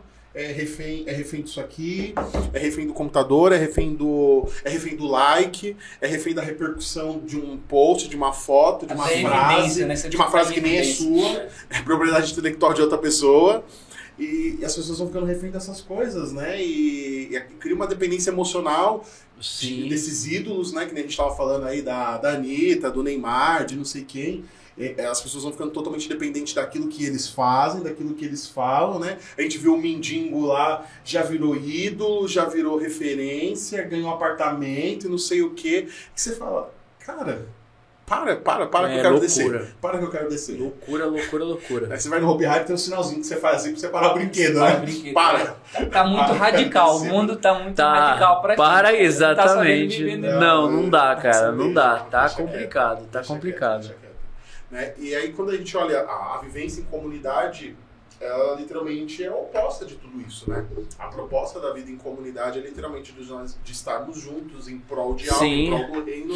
E quando nós olhamos para o mundo, a gente vai vendo que a- o mundo está fazendo exatamente o contrário, tá? Ele quer que as pessoas fiquem cada vez mais longe, né? Aquilo que o Padre Léo já falava lá atrás das famílias, né? A ilha da a ilha o que a que ele falou, você fica. perde a força na vivência daquilo que você acredita, da tua espiritualidade. Você tá sozinho, você cai, você não tem força pra te Você não levantar. tem força. Como alguém contar que as famílias Não. hoje em dia, a maioria não é família, é família, como você falou. É. Já começa daí, que a primeira É um comunidade quarto, já tá zoada. Já tá zoada. Imagina. É difícil, cara. Difícil. Mas, o cara, olha, eu vou falar pra vocês, eu amo viver em comunidade. Né? Amo muito. É, entendo, eu e minha esposa, nós. Com todas as dificuldades que nós passamos nesses primeiros sete anos, a gente brinca na comunidade lá que vida em comunidade é igual vida de cachorro. Cada ano vale por sete. Então é como se nós tivéssemos né? vivido 49 anos. 49 Porque, tipo anos. assim, cara, acontece tanta coisa num Um ano. ano só, né? Em um ano acontece muita coisa, muita coisa, muita coisa. Você começa o ano de um jeito, quando você termina, você fala: Caraca, não acredito que, eu, come- que eu- no começo aconteceu isso. É maravilhoso viver em comunidade, assim, porque você depara, quando você começa a transcender e começa a perceber que você se encontra com Cristo crucificado na vida dos irmãos, ressuscitado na vida dos irmãos, nem sempre é fácil, é difícil, mas que você percebe que é, a sua espiritualidade começa a crescer, que você começa a perceber que, cara, você está sendo útil também para fazer com que outros irmãos saiam do atoleiro em que eles estavam. É fantástico, meu irmão. É aquele, fantástico. aquela frase no final, né? Vale a pena, né? Não, vale a pena. E quando você vê, por exemplo, co- confirmações, né, dentro do, da comunidade, do carisma, tá rolando na música em algum Ah, o pessoal já tá, no, tá na intercessão lá. Xandarai já. É a vida em comunidade. É assim, você tá É aqui, aí. você tá nos estúdios e o pessoal... É, minha esposa tá olhando ali da porta, você quer que acabe, amor? É isso? Porque você tá. aí, aí ela. É, é maravilhoso porque, tipo assim, você vai, você vai conseguindo experimentar a providência de Deus de uma maneira. Assim, surreal, cara. É um negócio, assim, de, é de fato deslumbrante. As coisas que em sete anos a gente já experimentou falando da providência de Deus, cara. Quantas pessoas já passaram lá, né? Sendo servas, Muitas, ou não, cara. né? Mas quantas pessoas Ó, coisas que a gente vê na- nas Sagradas Escrituras, né? De mulheres inférteis que conseguem ter filhos, a gente já viu. Pessoas se libertando das drogas, é, sabe? Sonhos se concretizando, sonhos. Pô, a gente queria tanto ter. Queria, pô, a gente falava no começo, pô, vai chegar um tempo em que a Fundação Casa vai ligar pra gente, perguntar se tem vaga pro menino dela na nossa. E é isso que tá acontecendo hoje, cara é, assim, Deus ele, ele vai abrindo as portas, entendeu? Ele vai fazendo com que aconteça. A gente foi ontem, eu e o Rodrigo, conhecer um menino lá numa Fundação Casa de Atibaia, que a gente nem vai lá evangelizar e conhece, ficaram sabendo do nosso trabalho e aí acham que o menino pode ser bem cuidado com a gente. Então, as coisas vão acontecendo, as graças vão acontecendo, entendeu? A gente, muitos mitos vão se desmistificando, entendeu? E você vai vendo que não é é, é só é isso mesmo. Não, não, não é esse bicho de sete cabeças, é só isso mesmo. Não é assim, ser santo não é não é ou de outro mundo, não é, de fato é um chamado universal. Dá pra ser, cara, dá pra viver a castidade, dá pra ter prazer vivendo pra Jesus Cristo, não é, Não é né? só sofrimento. né? Não, a gente, a gente sabe que o sofrimento é importante, a gente prega a cruz, eu prego muito sobre a cruz, que não dá pra gente desconsiderar a cruz, né? Mas, cara, tem prazer Mas, na mas na cruz da na ressurreição, cruz, né? na cruz tem prazer, cara. Na cruz e tipo assim, e há, há prazer na vida, na vida cristã, especialmente na vida em comunidade, entendeu? Então, eu convido a quem quer fazer uma experiência profunda de Deus a fazer uma experiência numa nova comunidade, né? E se a pessoa tem dúvida, né? Até voltando lá no, no começo, quando você traz né, é, da, da comunidade, aquilo que você falou, poxa, né? A gente queria ser a Broadway católica e a gente descobriu que o, o carisma era outro, né? Que o caminho se faz caminhando, né? Então você deu o passo, Pois você é. foi Cara, a foi gente, não, a gente não entendia por que, que toda vez que o ministério ia tocar era uma coisa. A gente ia tocar. Aí tipo, chamava a gente pra tocar na Cristoteca. Puta, Cristoteca da hora. Duas mil pessoas na Cristoteca. Show do Cosme. Bombando. Pô, a gente vai abrir o show do Cosme. Meu, maravilha, vamos tocar pra duas mil pessoas. Estamos lá se preparando, chegou o Cosme no camarim e fala: Adiantaram meu voo. Vocês não deixam eu tocar primeiro? Vocês tocam depois de mim? Cosme toca! Depois que o Cosme toca, vai lá nós tocar pra quem? Pra 50 negros, já muito cansado, ninguém mais tava lá querendo saber de nada. Aí depois que a gente entendeu que Deus já estava preparando a gente pra evangelizar dentro dos presídios, entendeu? Então hoje quando a gente chega num lugar e tem oito pessoas es- pra escutar a gente, pra gente não é um problema mais. Entendeu? Se a gente já pregou no- na Fundação Casa pra duas pessoas.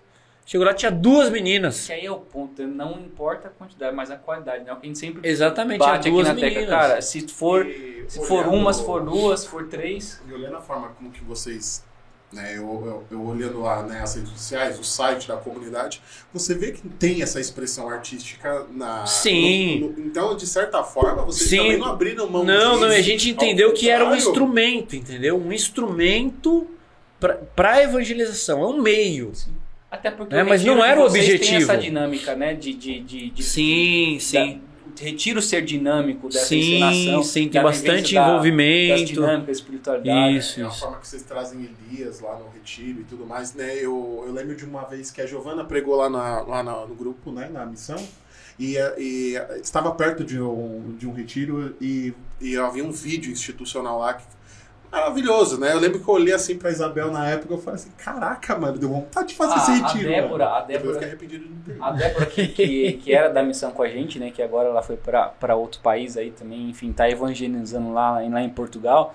É, mas ela, ela era da missão com a gente e ela foi no retiro de vocês e ela ficou muito impactada justamente com essa intensidade da, da arte, da dinâmica. Sim, Se eu não me engano, arte. foi num retiro, um momento que teve, acho que não sei se era um mamato, uma questão de crucificado, de Sim. voz, assim, teve, teve um momento assim que isso impactou muito ela, né? Então ela trazia muito pra gente, ela falou assim, poxa, é, o retiro que os caras fazem é, é surreal quando a gente fala de, de experiência. Eu particularmente nunca, nunca fui, nunca fiz, mas a Débora trazia isso com, com bastante, com bastante Sim. firmeza de- dessa É, a questão gente, artística a gente tenta vocês, fazer né? isso, entendeu? Porque na verdade a gente sempre gostou muito, mas é, a foi gente- dali que a gente é que as coisas- vocês. Então, é que as coisas estavam no lugar errado, entendeu? A gente entendia que, por conta de maturidade mesmo, que ia ser o fim. Não, é só um meio.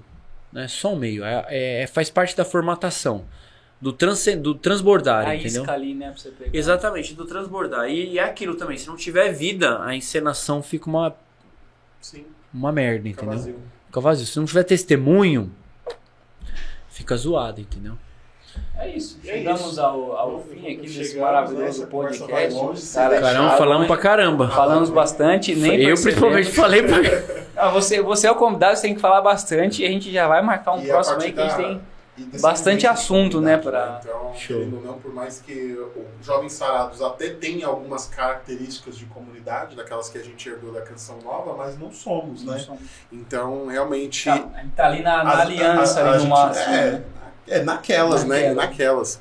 Então, assim, é, ouvir né, da, da boca de um fundador, o processo, né? Isso, isso nos permitiu ter uma ideia, né? Claro. E se alguém que está assistindo sentiu no coração, quer conhecer a comunidade, como é que, como é que essa pessoa entra em contato com a comunidade? Cara, nós temos o nosso site, ele. Bom, o pessoal da comunicação falou que ele tá meio desatualizado do ponto de vista do design, Estético. mas as informações Mas até que é estão, conteúdo, exatamente. É, então, cristolibertador.com tem lá contato, tem lá um pouco do trabalho da, da restituição, da missão Alabastro, tem alguma coisa sobre o Câminos, que é o nosso retiro querigmático, tem é, um pouco do Oreb. Agora, em junho, nós vamos ter o Oreb, que é o nosso encontro vocacional, né? Vai ser numa casa fantástica que tem lá em Minas Gerais também, Monte das Oliveiras, muito bonita. Então, assim, tem lá os nossos baluartes. Se você nos acompanhar pelo Instagram ou pelo Facebook, né, que é CACL Cristo Libertador, você vai ver, é, conhecer bastante da nossa espiritualidade. E, cara, vem, vem participar. De quarta-feira a gente tá na Capela Santa Luzia, que fica ali na freguesia do Ó. Tem o endereço lá no site. E a gente, né, nosso carisma, a nossa espiritualidade passa por pela adoração, né, pelos, pelo, pela oração, pelo silêncio, pela solidão, pelo jejum. Na verdade, Elias é a nossa fonte é, de espiritualidade, né? Então, você vai se encontrar com se encontrando com a nossa comunidade, você vai se encontrar com Elias. Não tem jeito. Você vai se encontrar com ele em algum momento. Cara de um focinho de outro. É, e não é muito, não é muito acolhedor o encontro às vezes, né? Pessoa, é, o Elias não é, é meio difícil às vezes engolir ele, mas, mas vai, é, mas é um, é um. Então assim, vem procura a gente, se quiser conhecer o nosso trabalho de restituição, visitar a nossa casa em Cotia, as portas estão abertas, né? Não é um zoológico, né? Você não vai ver lá os animaizinhos sendo restituídos. e nem os animaizinhos vivendo a vida consagrada, mas se quiser fazer uma experiência, pode Legal. passar uns dias lá E- conosco. E até é bacana você você comentar isso. Se alguém aqui estiver assistindo a gente também aqui e quiser contribuir, ajudar de alguma forma, porque a providência de Deus ela passa pelas mãos humanas, né? Ela passa pelas Isso, mãos. Então muito é uma importante. comunidade, é uma obra que precisa vive da providência. Então, se você que está nos assistindo quiser contribuir, no site de vocês tem as informações. Tem, tem as informações bancárias, tem o nosso Pix. Nosso Pix é fácil, é financeiro arroba cristolibertador.com.br. Mas lá no site tem Banco Itaú, Banco Bradesco, tem as informações todas. Isso aí é hoje em dia tá tá, fácil, fácil, de transferir né? o dinheiro se você tem, claro. Claro. Tá difícil de ter, mas quando você tem, se Você quiser tem, transferir é fácil. Mas se você pode fazer esse gesto, Sim. faça, é importante. Às, às vezes a gente fala muito que falta obras sérias, que falta projetos sérios, e a gente, quando se depara com um, não ajuda, não promove. Então, se você pode levar esse material para mais pessoas, faça é importante, isso. necessário, né, para que a obra né, dê mais frutos. Legal, muito obrigado, gente. Precisamos. Agradeço pra caramba a oportunidade, né? Acolheram super bem a Giovana Obrigado. quando ela esteve aqui recentemente, foi top lá. Ouvir ela falar de Madalena, né? Foi maravilhoso. E é uma grande alegria também poder estar aqui com vocês. Bom ter você Tem um carinho por muito grande pela missão de vocês. Tamo aí junto, precisando, É isso. tamo aqui. Mais retiros virão. Em nome de Jesus, é isso aí. Obrigado. Avisos isso. da comunidade. Sábado, grupo de oração a partir das 19 horas. Quartas-feiras, aqui neste lugar, Jardim Sarado, entre em contato com a gente. E Maranatá de Pentecostes, em junho. Então venha trazer uma experiência com Deus. Dias 3, 4 e 5 de junho. Maranatá de Pentecostes, você está convidado. Esta semana já temos o link de inscrição liberado, então quando você estiver assistindo, possivelmente esse link já estará na descrição do vídeo para você se inscrever para o nosso retiro. É isso, Max? É isso, meu muito Guilherme, obrigado. mais uma vez, É obrigado. nóis. Deus abençoe você Amém, e toda a amém. comunidade. Vocês também. E siga Jesus e follow me. E se alguém quer me seguir, renuncie a si mesmo, tome a sua cruz e follow me. Bye.